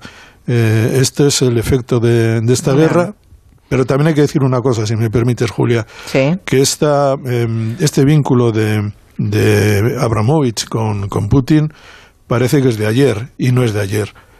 Eh, Putin llegó, eh, perdón, Abramovich llegó a la presidencia, compró el Chelsea en 2003, son 19 años, y hubo un momento en que se festejó Abramovich por todo lo grande. Abramovich y a todos los oligarcas que llegaron a, a, Londres. De hecho, ya comenté el sábado, el viernes pasado, como se llama eh, popularmente Londres allí, Londongrad, Londongrado. Y lo cierto es que el dinero procediera de donde procediera estaba muy bien visto. a, la City le venía de maravilla. Se compraron las mejores mansiones en los barrios más caros. Y nadie dijo nada, absolutamente. Nadie, preguntó de dónde procedía ese dinero y el de otra gente que también ha comprado clubes. Por lo tanto, eh, hay un punto de hipocresía muy, muy grande. La, hinchada del Chelsea se pregunta, bueno, ¿qué hacemos? Este hombre nos, nos rescató de la miseria y por otra parte, este hombre eh, forma parte de una conexión con un tipo como Putin, que ha invadido y está poniendo al, al, mundo al borde de la destrucción. Eh, son esas confluencias extrañas donde el fútbol muchas veces eh, provoca reacciones curiosas. El otro día hubo gente en el, del Chelsea que vitoreó a, a Abramovich en el campo. Eh, en un minuto de silencio que hubo, en homenaje que hubo a, la gente de Ucrania. Y el propio entrenador del, del Chelsea, Tuchel, alemán, por cierto, dijo que la gente, por mucho que quisiera Abramovich, tenía que ser considerada con lo que está pasando y lo que está pasando es una tragedia. Pero ahí estamos, viendo cosas muy raras. Sí, desde luego. Y que los aficionados del Chelsea, los seguidores, le aplaudan y le aclamen. Una parte, por lo menos. Una parte al menos, sí. Bueno, es lo mismo cambiando de escenario, no tiene nada que ver, pero cuando aplauden a los defraudadores fiscales, ¿no? O delincuentes fiscales. Sí, eh, eh, es igual. Son, lo mismo. son nuestros defraudadores y les queremos mucho porque ganan tal título, levantan tal. Exactamente. bueno, Antón, ¿qué nos quiere recomendar? Creo que hay un libro por ahí muy especial, una novela. Eh, de un hecho de un, de un, hecho increíble no que igual no, igual no nadie nadie se acuerda o poca gente. Lo, lo, convocábamos en el fin del Comanche la semana anterior un microclub de lectura que íbamos a hablar hoy de obra maestra que es el título de la última novela de Juan Tallón Está sonando música de Philip Glass. Philip Glass es una estrella de la música repetitiva y minimalista y colaboró mucho con alguien que tiene todo que ver con que esta última obra, esta última obra que yo también la considero una obra maestra de Juan Tayón se llame obra maestra, porque trata de una obra de Richard Serra, una obra que su nombre original es Equal Parallel Guernica Benghazi y la historia es la siguiente, o sea, por lo tanto no hay, no hay un juego de palabras, pero sí hay una acumulación de paradojas. La primera paradoja es que en 1986 el, reino, el, Museo Reina Sofía encargó para su reapertura una escultura a Richard Serra. Richard Serra es un artista consumado de lo que se llama arte minimalista, a pesar de que el tamaño, como luego veremos, no, no, no tiene que ver en la definición de minimalista. Y en 1990, cuatro años después de la inauguración, como ocupaba mucho la obra, la, almacenaron en una nave en Arganda de Rey de la empresa Macarrón, que es una empresa que ya no existe, pero que era muy conocida en el sector de la logística artística. En 2005, o sea, después de del 990 hasta el 2005, no se dieron cuenta que la nave eh, de, Macarrón estaba cerrada porque Macarrón había eh, quebrado y que la escultura había desaparecido. O sea, 15 años sin que nadie... 15 años después, sin, Que nadie, sin, que nadie se diera cuenta ni hablara. Incluso lo descubren en 2005 y hasta un año después, en 2006, no lo hacen público. Esta es la primera paradoja. La segunda paradoja es que la propia empresa Macarrón quiebra porque la embarga el Estado español porque tenía una gran deuda con la seguridad social, con lo cual estaba embargando un dinero a Macarrón que al mismo tiempo suponía que también estaban eh, introduciendo un obstáculo mayor para que reapareciera la, escultura de Richard Serra, que era patrimonio público, ¿no? El custodiador de la escultura de la empresa Macarrón, y quiebra porque el propio Estado la interviene, pero no repara en que era el, almacenero, digamos, de, la obra de Richard eh, Serra. La tercera paradoja es lo que yo decía del arte minimalista. Es decir, el arte minimalista, o sea, sí que en arte minimalista no, el tamaño no importa. la escultura en cuestión pesa 38 toneladas, está compuesta de cuatro bloques de acero cortén que tienen más de metro y medio de altura. Y, bueno, eh, los, los, los, oyentes y las oyentes que nos sigan, los que han visitado el Guggenheim de Bilbao para hacerse una representación de lo que es la obra de Richard Serra, en la planta baja de Guggenheim en Bilbao hay una obra de, de Richard Serra. Yo no recuerdo ahora si el nombre La ballena es de la obra o es de esa parte del Guggenheim, pero es una obra que es un laberinto de acero corten que ocupa la parte baja, ¿no, Santi? Tú lo sí, monumental, es verdaderamente... Monumental. Ocupa, toda un ala de, mm. del Google. Son chapas, de acero corten onduladas, es una sutileza muy grande la, de, la del arte de, Richard Serra. La paradoja cuarta es que la novela se llama obra maestra, pero es una novela tremendamente eh, moderna, porque realmente el protagonista de, de, la novela es un objeto, y es un objeto además ausente, que es esta escultura y alrededor de este protagonista sí hay una, un protagonismo coral de 70 personajes. En la novela intervienen 70 personajes que van haciendo declaraciones o, simulando entrevistas sobre la desaparición del, de la pieza. Oye, perdona, porque estoy, estoy intrigada. ¿Apareció la escultura o no? No apareció. No, ha aparecido, nunca más. No apareció. Pero, ¿cómo se va a perder una cosa de 38 pues toneladas? ya ves, ya ves. Bueno, puede que, se, pues que se haya fundido también, ¿eh? eh desde luego fue la, pesquisa fue por ahí. La quinta paradoja es que, que el propio Richard Serra al hacerse cargo de que, de que la obra original había desaparecido, le facilitó a Reina Sofía una réplica. Entonces, esto es curioso porque mucho antes de, estamos hablando de, 2006, 2007, mucho antes de que se empezara esta polémica del arte digital, del NFT, ya Richard Serra eh, introduce una una controversia y una contradicción entre el original y la copia. Porque eh, lo que tú decías, eh, Julia, la obra no, desapareció, no se, no se ha encontrado, pero puede aparecer. Entonces, ¿cuál sería el original y la copia? Y que, eh, entrarían también ahí en juego los precios de, mercado. Esa, esa es la historia que de forma magistral cuenta Juan Tallón, muy recomendable la novela. Y la paradoja sexta es, es cosecha mía, yo quiero englobar a Tallón junto con nombres como los de Manuel Javois, Nacho Carretero, que hizo Fariña, Viviana Candia, que aquí hablé de, su novela Sucre, Cristina Sánchez Andrade, otra novelista importante de Galicia, que muy contrariamente a lo que fue mi generación, son todos gallegos, y muy contrariamente a lo que fue mi generación, con un ejemplo notable que fue el de Manolo Rivas, que logramos, y Manolo en el campo de la literatura logró la absoluta profesionalidad, casi todos estos, sobre todo Tallón eh, y, y, Javois, escribieron primeramente en gallego, pero no encontraron un eco que en Galicia que les hiciera les proporcionaron una sostenibilidad profesional, ¿no? Y sin embargo lo han encontrado en el sistema cultural español, de, y en el fútbol, de la lengua castellana y en el fútbol. Javois es un experto en el Real Madrid, ha, escrito la letra del, himno de la décima copa. Exactamente. Yo creo, voy esto puede parecer un poco raro, pero creo que se, se, conoció primero a Javois, que el, primero escribía en el diario de Pontevedra, pero se le conoció primero pues sus artículos de fútbol. Mm. Sí, sí, se luego ha pasado a escribir en El Mundo, ahora está en, está en el país, sigue hablando del, Real Madrid. Tallón es un experto en el Atlético de Madrid.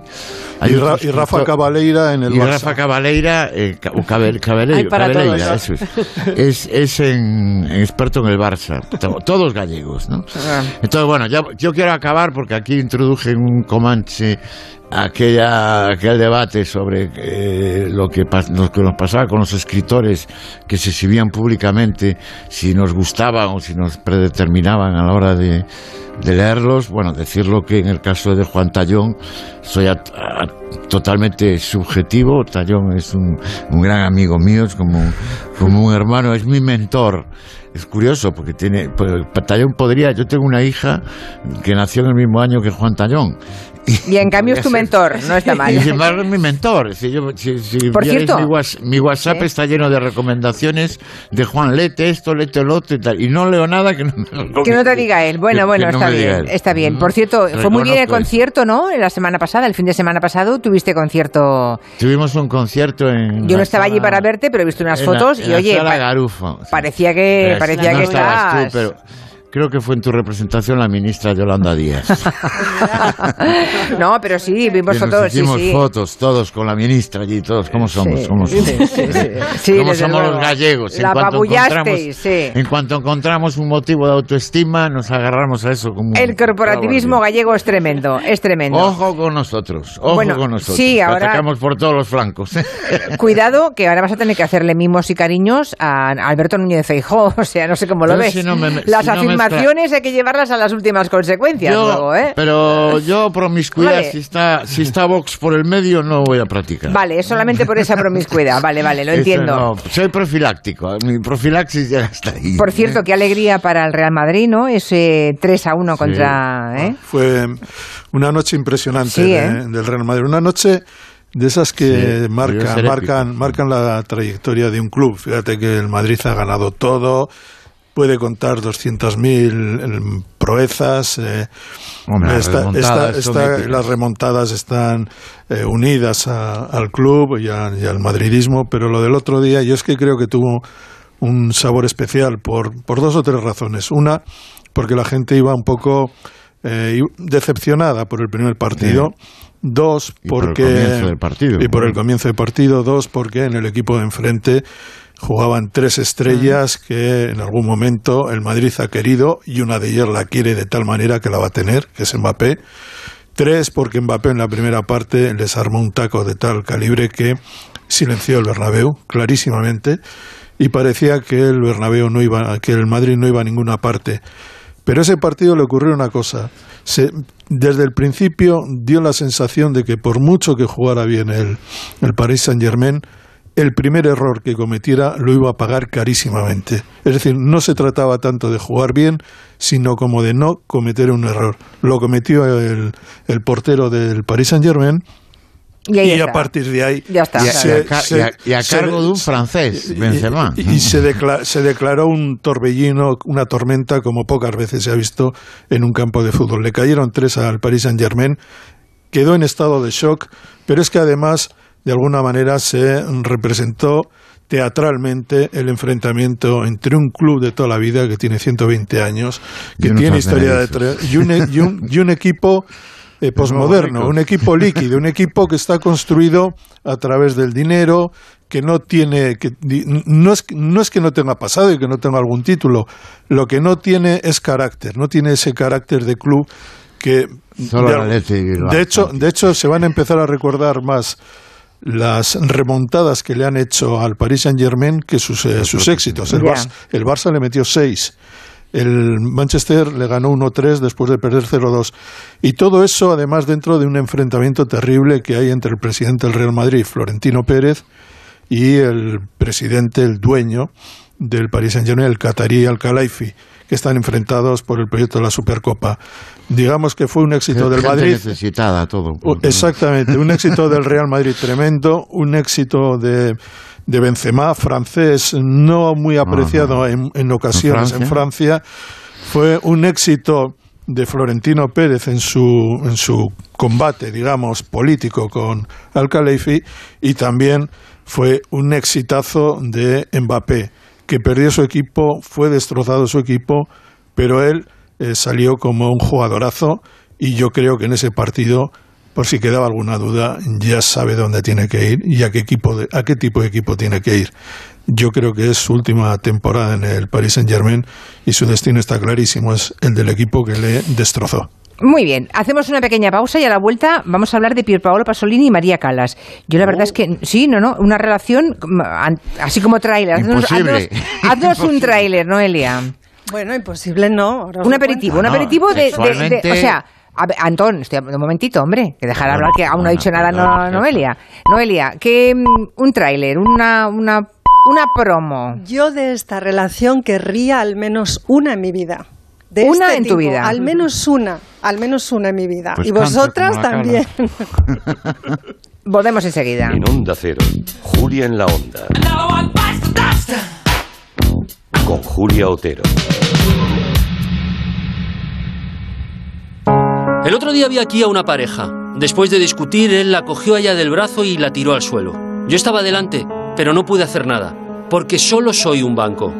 Pero tú sí puedes actuar. Con la violencia de género, actúa. Tú puedes. Compromiso Antena 3. Compromiso A3 Media. Antena 3 Noticias y Fundación Mutua Madrileña. Contra el maltrato, tolerancia cero. Anda, mira a ver cuál ha sido la fecha ganadora en el último sorteo de mi día. Claro, el móvil te lo cuenta todo, verás. 1 de julio de 1929. Venga ya, ¿sabes que es el día que se casaron mis abuelos? Durante años celebramos ese aniversario. Qué casualidad, es verdad. He visto varias fotos de ellos súper jovencitos. No sé si será casualidad, pero vamos a ir pensando ya otra fecha para el próximo sorteo de mi día de la 11. Cada lunes y cada jueves se reparten miles de premios. A todos los que jugáis a la 11, bien jugado. Juega responsablemente y solo si eres mayor de edad.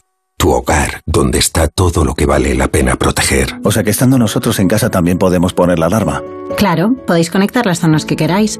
O solo el exterior, porque hay una cámara en la terraza y sensores en puertas y ventanas. Y así si alguien intenta entrar lo podemos detectar antes. Nosotros podemos ver las imágenes y si hay un problema real avisamos a la policía. Porque lo importante es que hay personas al otro lado en todo momento. Si para ti es importante, Securitas Direct. Infórmate en el 945 45 45. Vuelve el desafío. ¡Arrancamos! Con ocho nuevos concursantes, nuevas pruebas, más espectaculares y retos aún más al límite. Dios mío, qué nivel. El desafío, presentado por Roberto Leal. Hoy a las 10 de la noche, nueva temporada en Antena 3. Ya disponible en A3 Player Premium. Viaja con Costa, ahora con excursiones incluidas desde 699. Sí, ya. Y luego te cobran todo como extra. Comidas, aperitivos, hasta el zumo de frutas. ¿Nunca has viajado con Costa? Pues no. La oferta Super Todo Incluido sí incluye todo. Comidas, bebidas, tasas de embarque y excursiones. Llámanos gratis al 900-293-254. Costa, Believe Your Eyes. ¿Sabes por qué Madrid quiere a sus ganaderos? Porque producen carne de una calidad excelente y garantizan el bienestar animal cuidando su salud, su alimentación y su seguridad. Porque protegen la biodiversidad y el medio ambiente y crean empleo evitando el despoblamiento rural. Por todo eso, Madrid quiere a su ganadería. Comunidad de Madrid. En Ahorramás solo hoy puedes llevarte el boquerón gordo a 3,98 euros el kilo. Sí, sí, has oído bien. Solo hoy tenemos el boquerón gordo a 3,98 euros el kilo. Ven rápido Ahorramás que se acaban. Disfruta de nuestras ofertas y productos más frescos de temporada. Practica el ahorro Ahorramás. Colaboran con Decorman, Closman Cierres Metálicos, Insonoplac, PVC3 Comerlin, Claudio Pintores y Contenedores Parque 91 609 3370 o decorman.es. Consigue tu dorsal para los mejores 21 kilómetros de Madrid. El 3 de abril llega el Movistar Madrid Medio Maratón, con un recorrido espectacular por las principales calles de la capital de España. Inscríbete ahora en www.mediomaratonmadrid.es y llévate la camiseta exclusiva Joma, con la colaboración del Ayuntamiento de Madrid, Capital Mundial del Deporte 2022. Si te preocupas de buscar el mejor colegio para tus hijos y los mejores especialistas para tu salud, ¿por qué dejas la compra-venta de tu vivienda en manos de la suerte? Confía en Vivienda 2. Entra en vivienda2.com, la empresa inmobiliaria mejor valorada por los usuarios de Google. Con los ojos cerrados, Vivienda 2. El 2 con número. ¡Atención oyente! ¡Por fin ya está aquí! Vuelve la feria del coche de ocasión en Ocasión Plus. La única feria en la que todos los coches tienen descuento de hasta 6.000 euros. Solo hasta el día 20 de marzo. ¡Acelera! ¡Las mejores ofertas vuelan! Ocasión Plus. 10 centros en Madrid. Localiza tu centro más cercano en ocasiónplus.com. Abiertos sábados y domingos. Compramos tu Rolex de acero de los años 70 y 80. Especialistas en Rolex desde hace 30 años. Compramos tu Rolex de acero de los años 70 y 80. Pagamos el mejor precio. Compramos tu Rolex de acero de los años 70 y 80. 915346706. Plaza San Juan de la Cruz 9. 915346706. No lo olvides. Compramos tu Rolex de acero de los años 70 y 80. Los muebles para toda su casa los encontrará en Muebles Adama. Salones, dormitorios, colchones, sofás, armarios. Venga a Muebles Adama, porque le ofrecen transporte y montaje gratis por tener la mejor financiación, por tener la mejor calidad a precios increíbles. Hay muchas razones para elegir Muebles Adama. En General Ricardo 190 y en la web mueblesadama.com. 98.0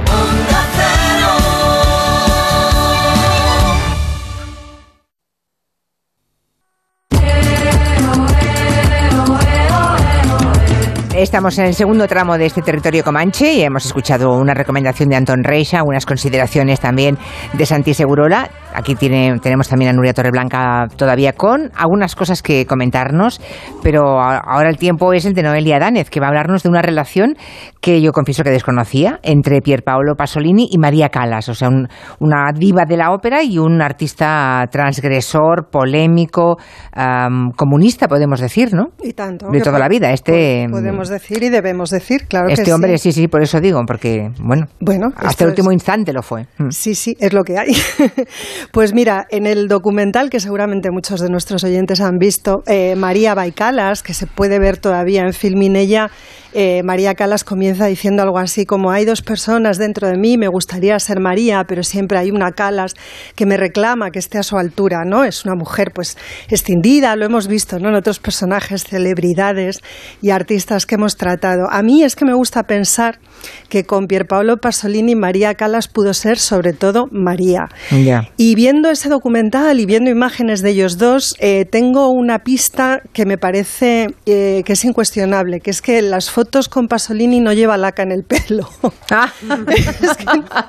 no os podéis ni imaginar lo que esta mujer abusó de la laca. Sí, es verdad. Es que la imagen, la imagen pública, es verdad, nunca había pensado en el tema de la laca, pero sí, debía, o fijador o algo llevaba, desde luego. Bueno, debía de llevar... Ese volumen no se Bueno, y además tú mm. imagínate que ella estaba siempre en aviones para arriba y para abajo. Y claro, hay muchas imágenes de ella subiendo y bajando del avión, con unos aires y unos vientos espantosos y no se le mueve ni un pelo. Entonces yo he pasado las dos horas viendo el documental diciendo, pero por favor, ese agujero en la capa de ozono. Es verdad que debía ser peluca, pero con toda la peluca sabemos que hay que tratarla. Bueno, no me voy a ir por ahí, pero vamos. Os quiero decir yo con esto que, que eh, María... Que las fotos con Pierpaolo Pasolini aparece con la melena... Mm, al viento. Al viento, vale, vale. Al viento. Entendemos la cosa. Maravillosa, supernatural. Bueno, como era ella, que por cierto es mucho más guapa cuando no está tan maquillada. Yo creo que ya tenía tendencia a sobremaquillarse como hacía en escena, ¿no? Debía tener un poco de creencia. Eh, ella era una diva absoluta. Eh, en los años 60 y 70 no es como ahora. O sea, en los años 60 y 70 la única diva celebrity que había del bel canto era ella. Ella en realidad encarnaba, digamos, esa figura y no había ninguna otra con la que compitiera. Es cierto que su talento artístico, su, em, eh, su don para, el bel canto y, por supuesto, su carisma en escena, su capacidad como actriz, la convierten en todo, en todo eso. Pero también es verdad que es la primera eh, celebridad o la primera artista eh, de la que se comenta su vida privada, sobre todo cuando ella inicia esta conocidísima relación que mantiene durante casi una década con Aristóteles Onassis. En ese momento la Cala sale de los teatros y entra en los periódicos, en las revistas, en los programas de cotilleo y demás, ¿no? Entonces, bueno, ella es una mujer, eh, como os decía al principio, muy extendida, la Calas es todo eso, pero luego está María, que siempre anda tratando de huir de la celebridad, de la fama, de la persecución, de las traiciones, ¿no? La traición, bueno, pues sobre todo es su madre, es una señora obsesiva que dedica su vida a que su hija se convierta en lo que con el tiempo fue, pero también pues de sus conflictos profesionales, con su primer marido y único, por cierto, y con el Metropolitan, en fin, todas estas situaciones en las que se ve envuelta. Ella eh, conoce a Pier Paolo Pasolini porque un sobrino de Rossellini le hace a Pasolini eh, el, el casting de Medea y entonces le sugiere la posibilidad de que sea la Calas. Y a Pasolini parece una idea excelente porque él ha visto en la ópera hacer eh, la, Medea, la Medea de Cherubini y claro, le ha encantado. Vamos a escucharla un poquito en esa ópera.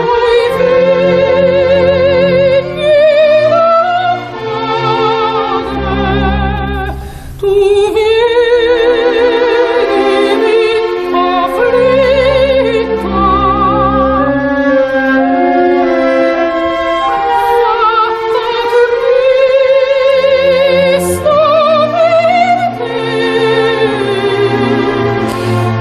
La pregunta es cómo, cómo encaja esa prima donna. Es que me cuesta imaginar la relación que pudo tener, porque claro, yo veo la Calas efectivamente siempre con la laca puesta.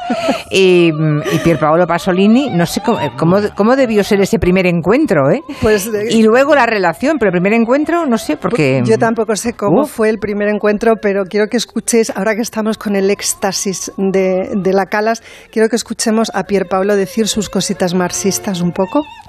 Li manipola trasformando nella coscienza, cioè nel modo peggiore, istituendo di nuovi valori che sono valori alienanti e falsi. Ecco, sono i, valo- i valori del consumo. Bueno, no, hablamos italiano, pero entendemos que ha dicho el poder manipula transformando la conciencia, es decir, de la peor manera. Súbeme, Quintanilla, súbeme a la calas mientras digo cosas marxistas que me apetece. In- instituyendo unos nuevos valores que son alienantes y falsos, los valores del consumismo. Palabras de Pierpaolo Pasolini, ¿dónde?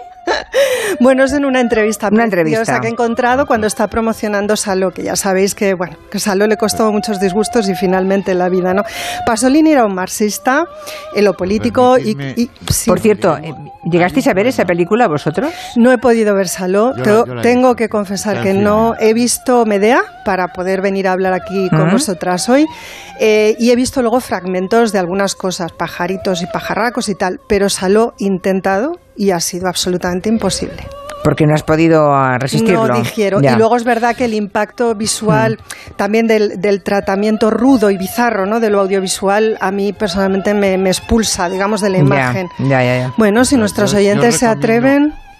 Os recomiendo un verso de Pasolini que, que convive muy bien el marxismo con, con la poesía. El pianto de la excavatrice, el llanto de la excavadora. Ese es un marxista sensible. Hombre, por supuesto, de Las hecho. excavadoras lloran. Claro, así Sigue, sigue, como, Noelia, sigue, así sigue. como el cine no, no, no me siento muy capaz de recomendarlo en este momento, sí que os diría que los cuadernos corsarios y sus ensayos sobre pasión e ideología me parece que son perfectamente legibles y que tienen total vigencia. Y la poesía juvenil estuve leyendo un poquito y me encantó, pero el cine me resulta muy complicado. Pues mira, Mm.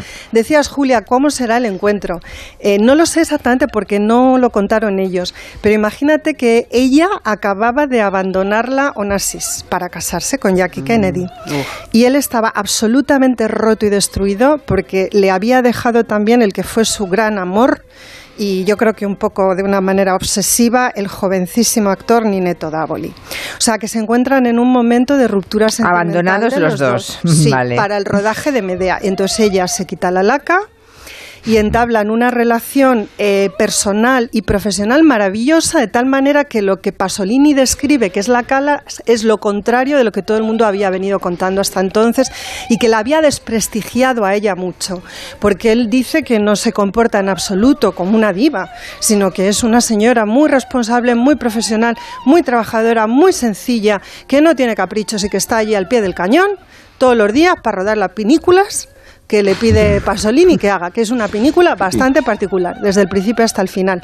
Y bueno, luego ellos escriben cartas, se escriben notas, tienen una conexión muy particular. Le dice él a ella, eres como una piedra preciosa que se rompe violentamente en mil pedazos y luego se reconstruye a partir de un material más duradero que el de la vida, el material de la poesía. María. Caray, caray, Por caray. favor, qué bonito. Se Por adoraba, adoraba a María la Calas. adoraba, la adoraba. Por eso os decía al principio que al menos una de estas querría yo en mi vida.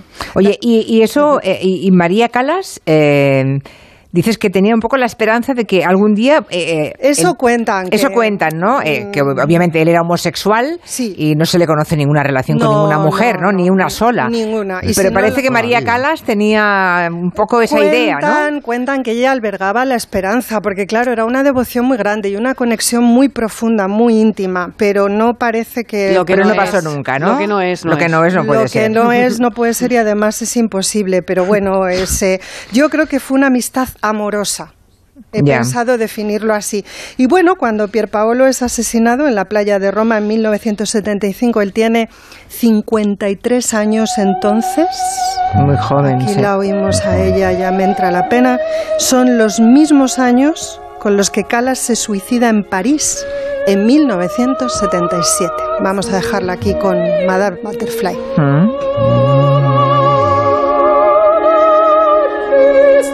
Dos años de distancia entre el, y la misma el edad. asesinato de Pier Paolo. que nunca ha llegado a esclarecerse del todo eso, ¿no? Ha habido en el año ¿Ese crimen? 2010 una reapertura del caso porque lo que parece evidente es que quien terminó en la cárcel preso como responsable único del crimen no lo fue, sino que fue eh, bueno pues quien propició digamos el encuentro de, de Pasolini con sus asesinos que fueron Que era un, era un cuatro. chapero, ¿no? Suele- Era un chapero, un joven chapero, sí. ¿Puedo hacer una pregunta a todos los presentes? A ver. ¿Cuál es más difícil? ¿Cómo crees, ¿Qué creéis que es más difícil? Una, esa relación Pasolini-Calas que tanto eh, os ha preocupado, más preocupado o interesado, Sí. o Pasolini y el fútbol. Pues no, no sabría decirte. Pues, eh, pues es Era, fu- muy, era muy, muy, muy futbolero. Era muy futbolero, de hecho Sí. la editorial Contra en España tiene publicado un libro sobre el deporte de Pierpaolo Pa- eh, Pasolini. Era un hincha tremendo del Bolonia. Del Bolonia, Sí. claro. Y Sí, sí, jugaba sé. muy, muy bien a fútbol. Eh, le he enviado una foto a, a Nuria para si la puede publicar en la, Ahora en la cuenta. La ponemos ahora mismo. Con sí. un estilazo bárbaro jugando a fútbol. Bueno, tenía un físico maravilloso, Maravilloso, claro, un hombre tiene- muy atlético. Tiene una pinta de jugadorazo que te caes. Sí. Y tan Sí, hay- guapo, hay- y tan delicioso, y Otra- tan poeta, y tan inteligente, y tan braschiano. La verdad es que es de ese crimen un día, si queréis, hablamos un poco más de qué pasó Sí. con Saló, ¿no? Y cómo acaba un hombre asesinado de esta manera. Mm. Bueno, hay yo otra nota. tengo que deciros que yo vi Salo o los 120 días de Sodoma. eh, de Sodoma lo vi en un pase único que hubo en Barcelona a las 5 de la tarde. Creo que era un festival de cine. Es que hace. eh, yo, yo tenía 18 años. Ah, Te impactó mucho. tanto a mí me destrozó la película. Sí, sí, yo recuerdo que de, de verdad, porque estaba en, me- me- estaba en plena, estaba tiernecita, yo Claro. recién salida del huevo. Y entonces emi- era un, un festival de cine, no sé si era el de Barcelona, si, si- sé que fui a, mm, a la Avenida María Cristina de en Barcelona, eh, de allá donde están las torres, ¿no?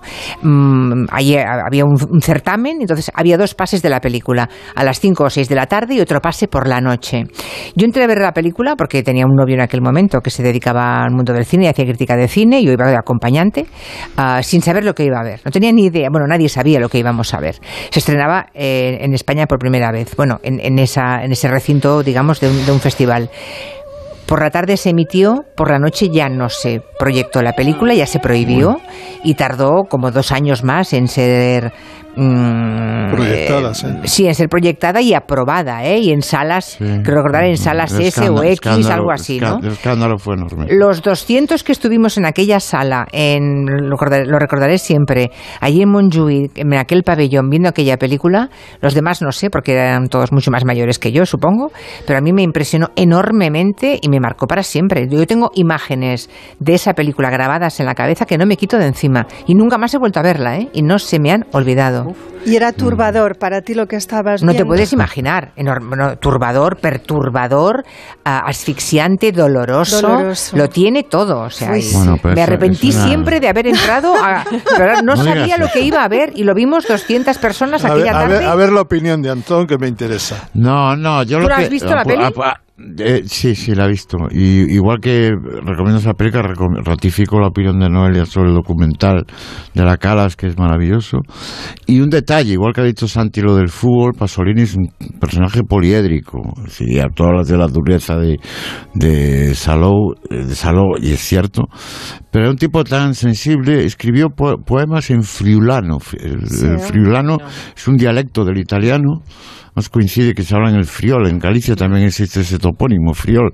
A mí me parece eh, muy, muy simbólico que un marxista gramsciano, como decía Noelia, también tenga esa sensibilidad por una minoría lingüística. ¿no? Estuvo muy tipo- implicado en es la un tipo recuperación de- del dialecto. Del friulano. Sí, y bueno, y con su hermano, que su hermano murió asesinado, bueno, murió en la guerra en Yugoslavia, claro, eran dos, eran dos hombres en esa familia, dos únicos hermanos con dos trayectorias en potencia increíbles, pero bueno, trucadas en un caso y en otro. La verdad es que Pasolini, sabéis que estamos, por cierto, de centenario, ¿no? Sí. Ahora, Ahí está la foto de Pasolini. Ay, Sí. Pier Paolo, te echamos de menos. Ese tipo de arte, ¿no? Sin barreras, sin límites, que es verdad que te quedas muy... Yo ahora no lo quiero ver, pero... No, no, no, yo no, yo no le recomiendo a nadie esa yo película. tampoco, yo nunca no. Yo sí, entendí, yo sí, yo no, sí, yo yo no, nunca entendí las claves de esa peli- de esa película. Lo siento muchísimo. Lo- Nunca las entendí y, eh, y además luego tuve, eh, le dediqué mucho esfuerzo a reconciliarme con él y no lo estoy del todo reconciliada, ¿eh? Con la obra de Pasolini, eh, ni, ni siquiera así, porque no es necesario hacer una película como esa. ¿Para qué? Para demostrarle al mundo que qué. Que se habían metido con él por haber hecho películas más blandas Bueno. y más canto a la belleza. Y más, ¿Por qué? La cercanía entre el dolor y el placer. Que no, es que no, que no, no. Universal. Mm, lo siento, no, no compro.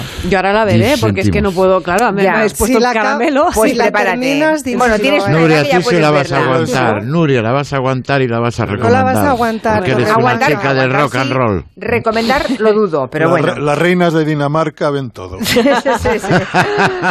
Bueno, eh, ¿qué nos falta comentar? Eh, ¿Tenemos alguna cosa cortita?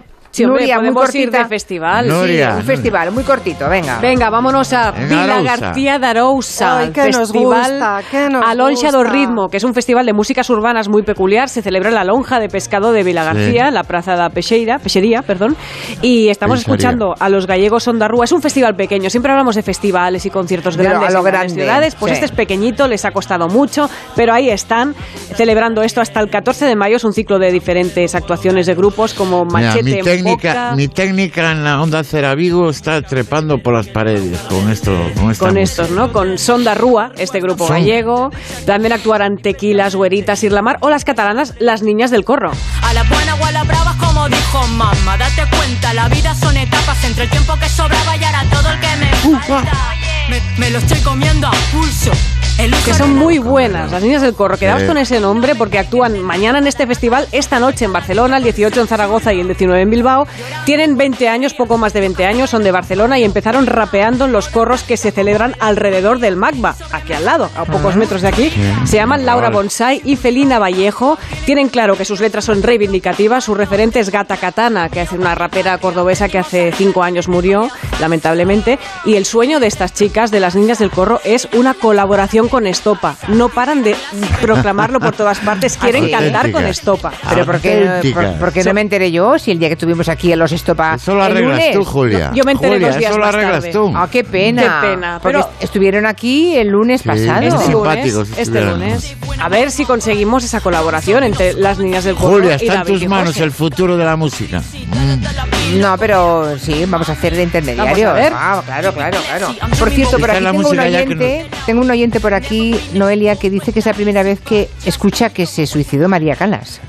Bueno, no es Pregunta, ¿no oficial. murió de un ataque al corazón? Es Antonio quien Es lo que quisieron contar. Murió en su casa de París, pero con controvertido, 53 años. Entonces, mm, bueno, pues todos los indicios, digamos, pero es verdad que los indicios exteriores resulta muy difícil creer que una mujer a los 53 años con su complexión física y sin haber tenido ningún tipo de dolencia previa le pega un ataque al corazón. Ya, ya, ya. Estaba muy la causa de ese deprimida. ataque es la, es la causa. Sí, estaba muy deprimida, entonces bueno, lo del suicidio es una hipótesis bastante Un plausible. eufemismo lo del ataque al corazón. Sí, yo creo que no se quiso decir otra cosa. Bueno, pues llega el momento de despedirse y lo hacemos. Y recorda- recordando que yo creo que es hora de recordar que estamos en el 11M. ¿Qué es esto? ¿Sí? ¡Ah! A ver, cuéntanos, cuéntanos. Zapatero, Santi. zapatero. zapatero, tus zapatos. Ahora lo entiendo, porque habíamos pactado que acabaríamos con Cantando bajo la lluvia. Sí, sí. Y dice, y claro, yo los primeros acordes no he reconocido la canción. Vale, vale. La versión disco.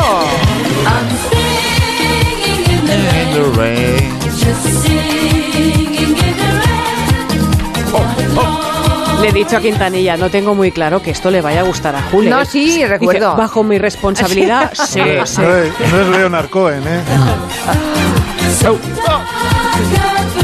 Por cierto, llueve Quiero, en Madrid. Sí, muchísimo. Llueve en Madrid. Ah, qué bien. muchísimo. En Barcelona no. Pero mañana sí. Pero puede que mañana pasado. Sí. En En Galicia Galicia. sí, sí, pero no. Sí, ¿qué quiere decir sí, pero no? Porque es así en coitos interruptos. Ya. Buen tiempo, está lloviendo en buena parte de la península. Nos hace muchísima falta que llueva, que llueva bien, ya que no llovió cuando debía, como decía antes José Luis Gallego.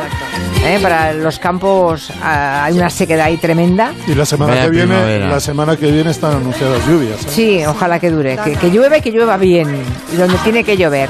Gracias a todos, Santi, Noelia, Antón, Nuria. Adiós. Adiós. Hasta siempre. Buen fin de semana. Hasta el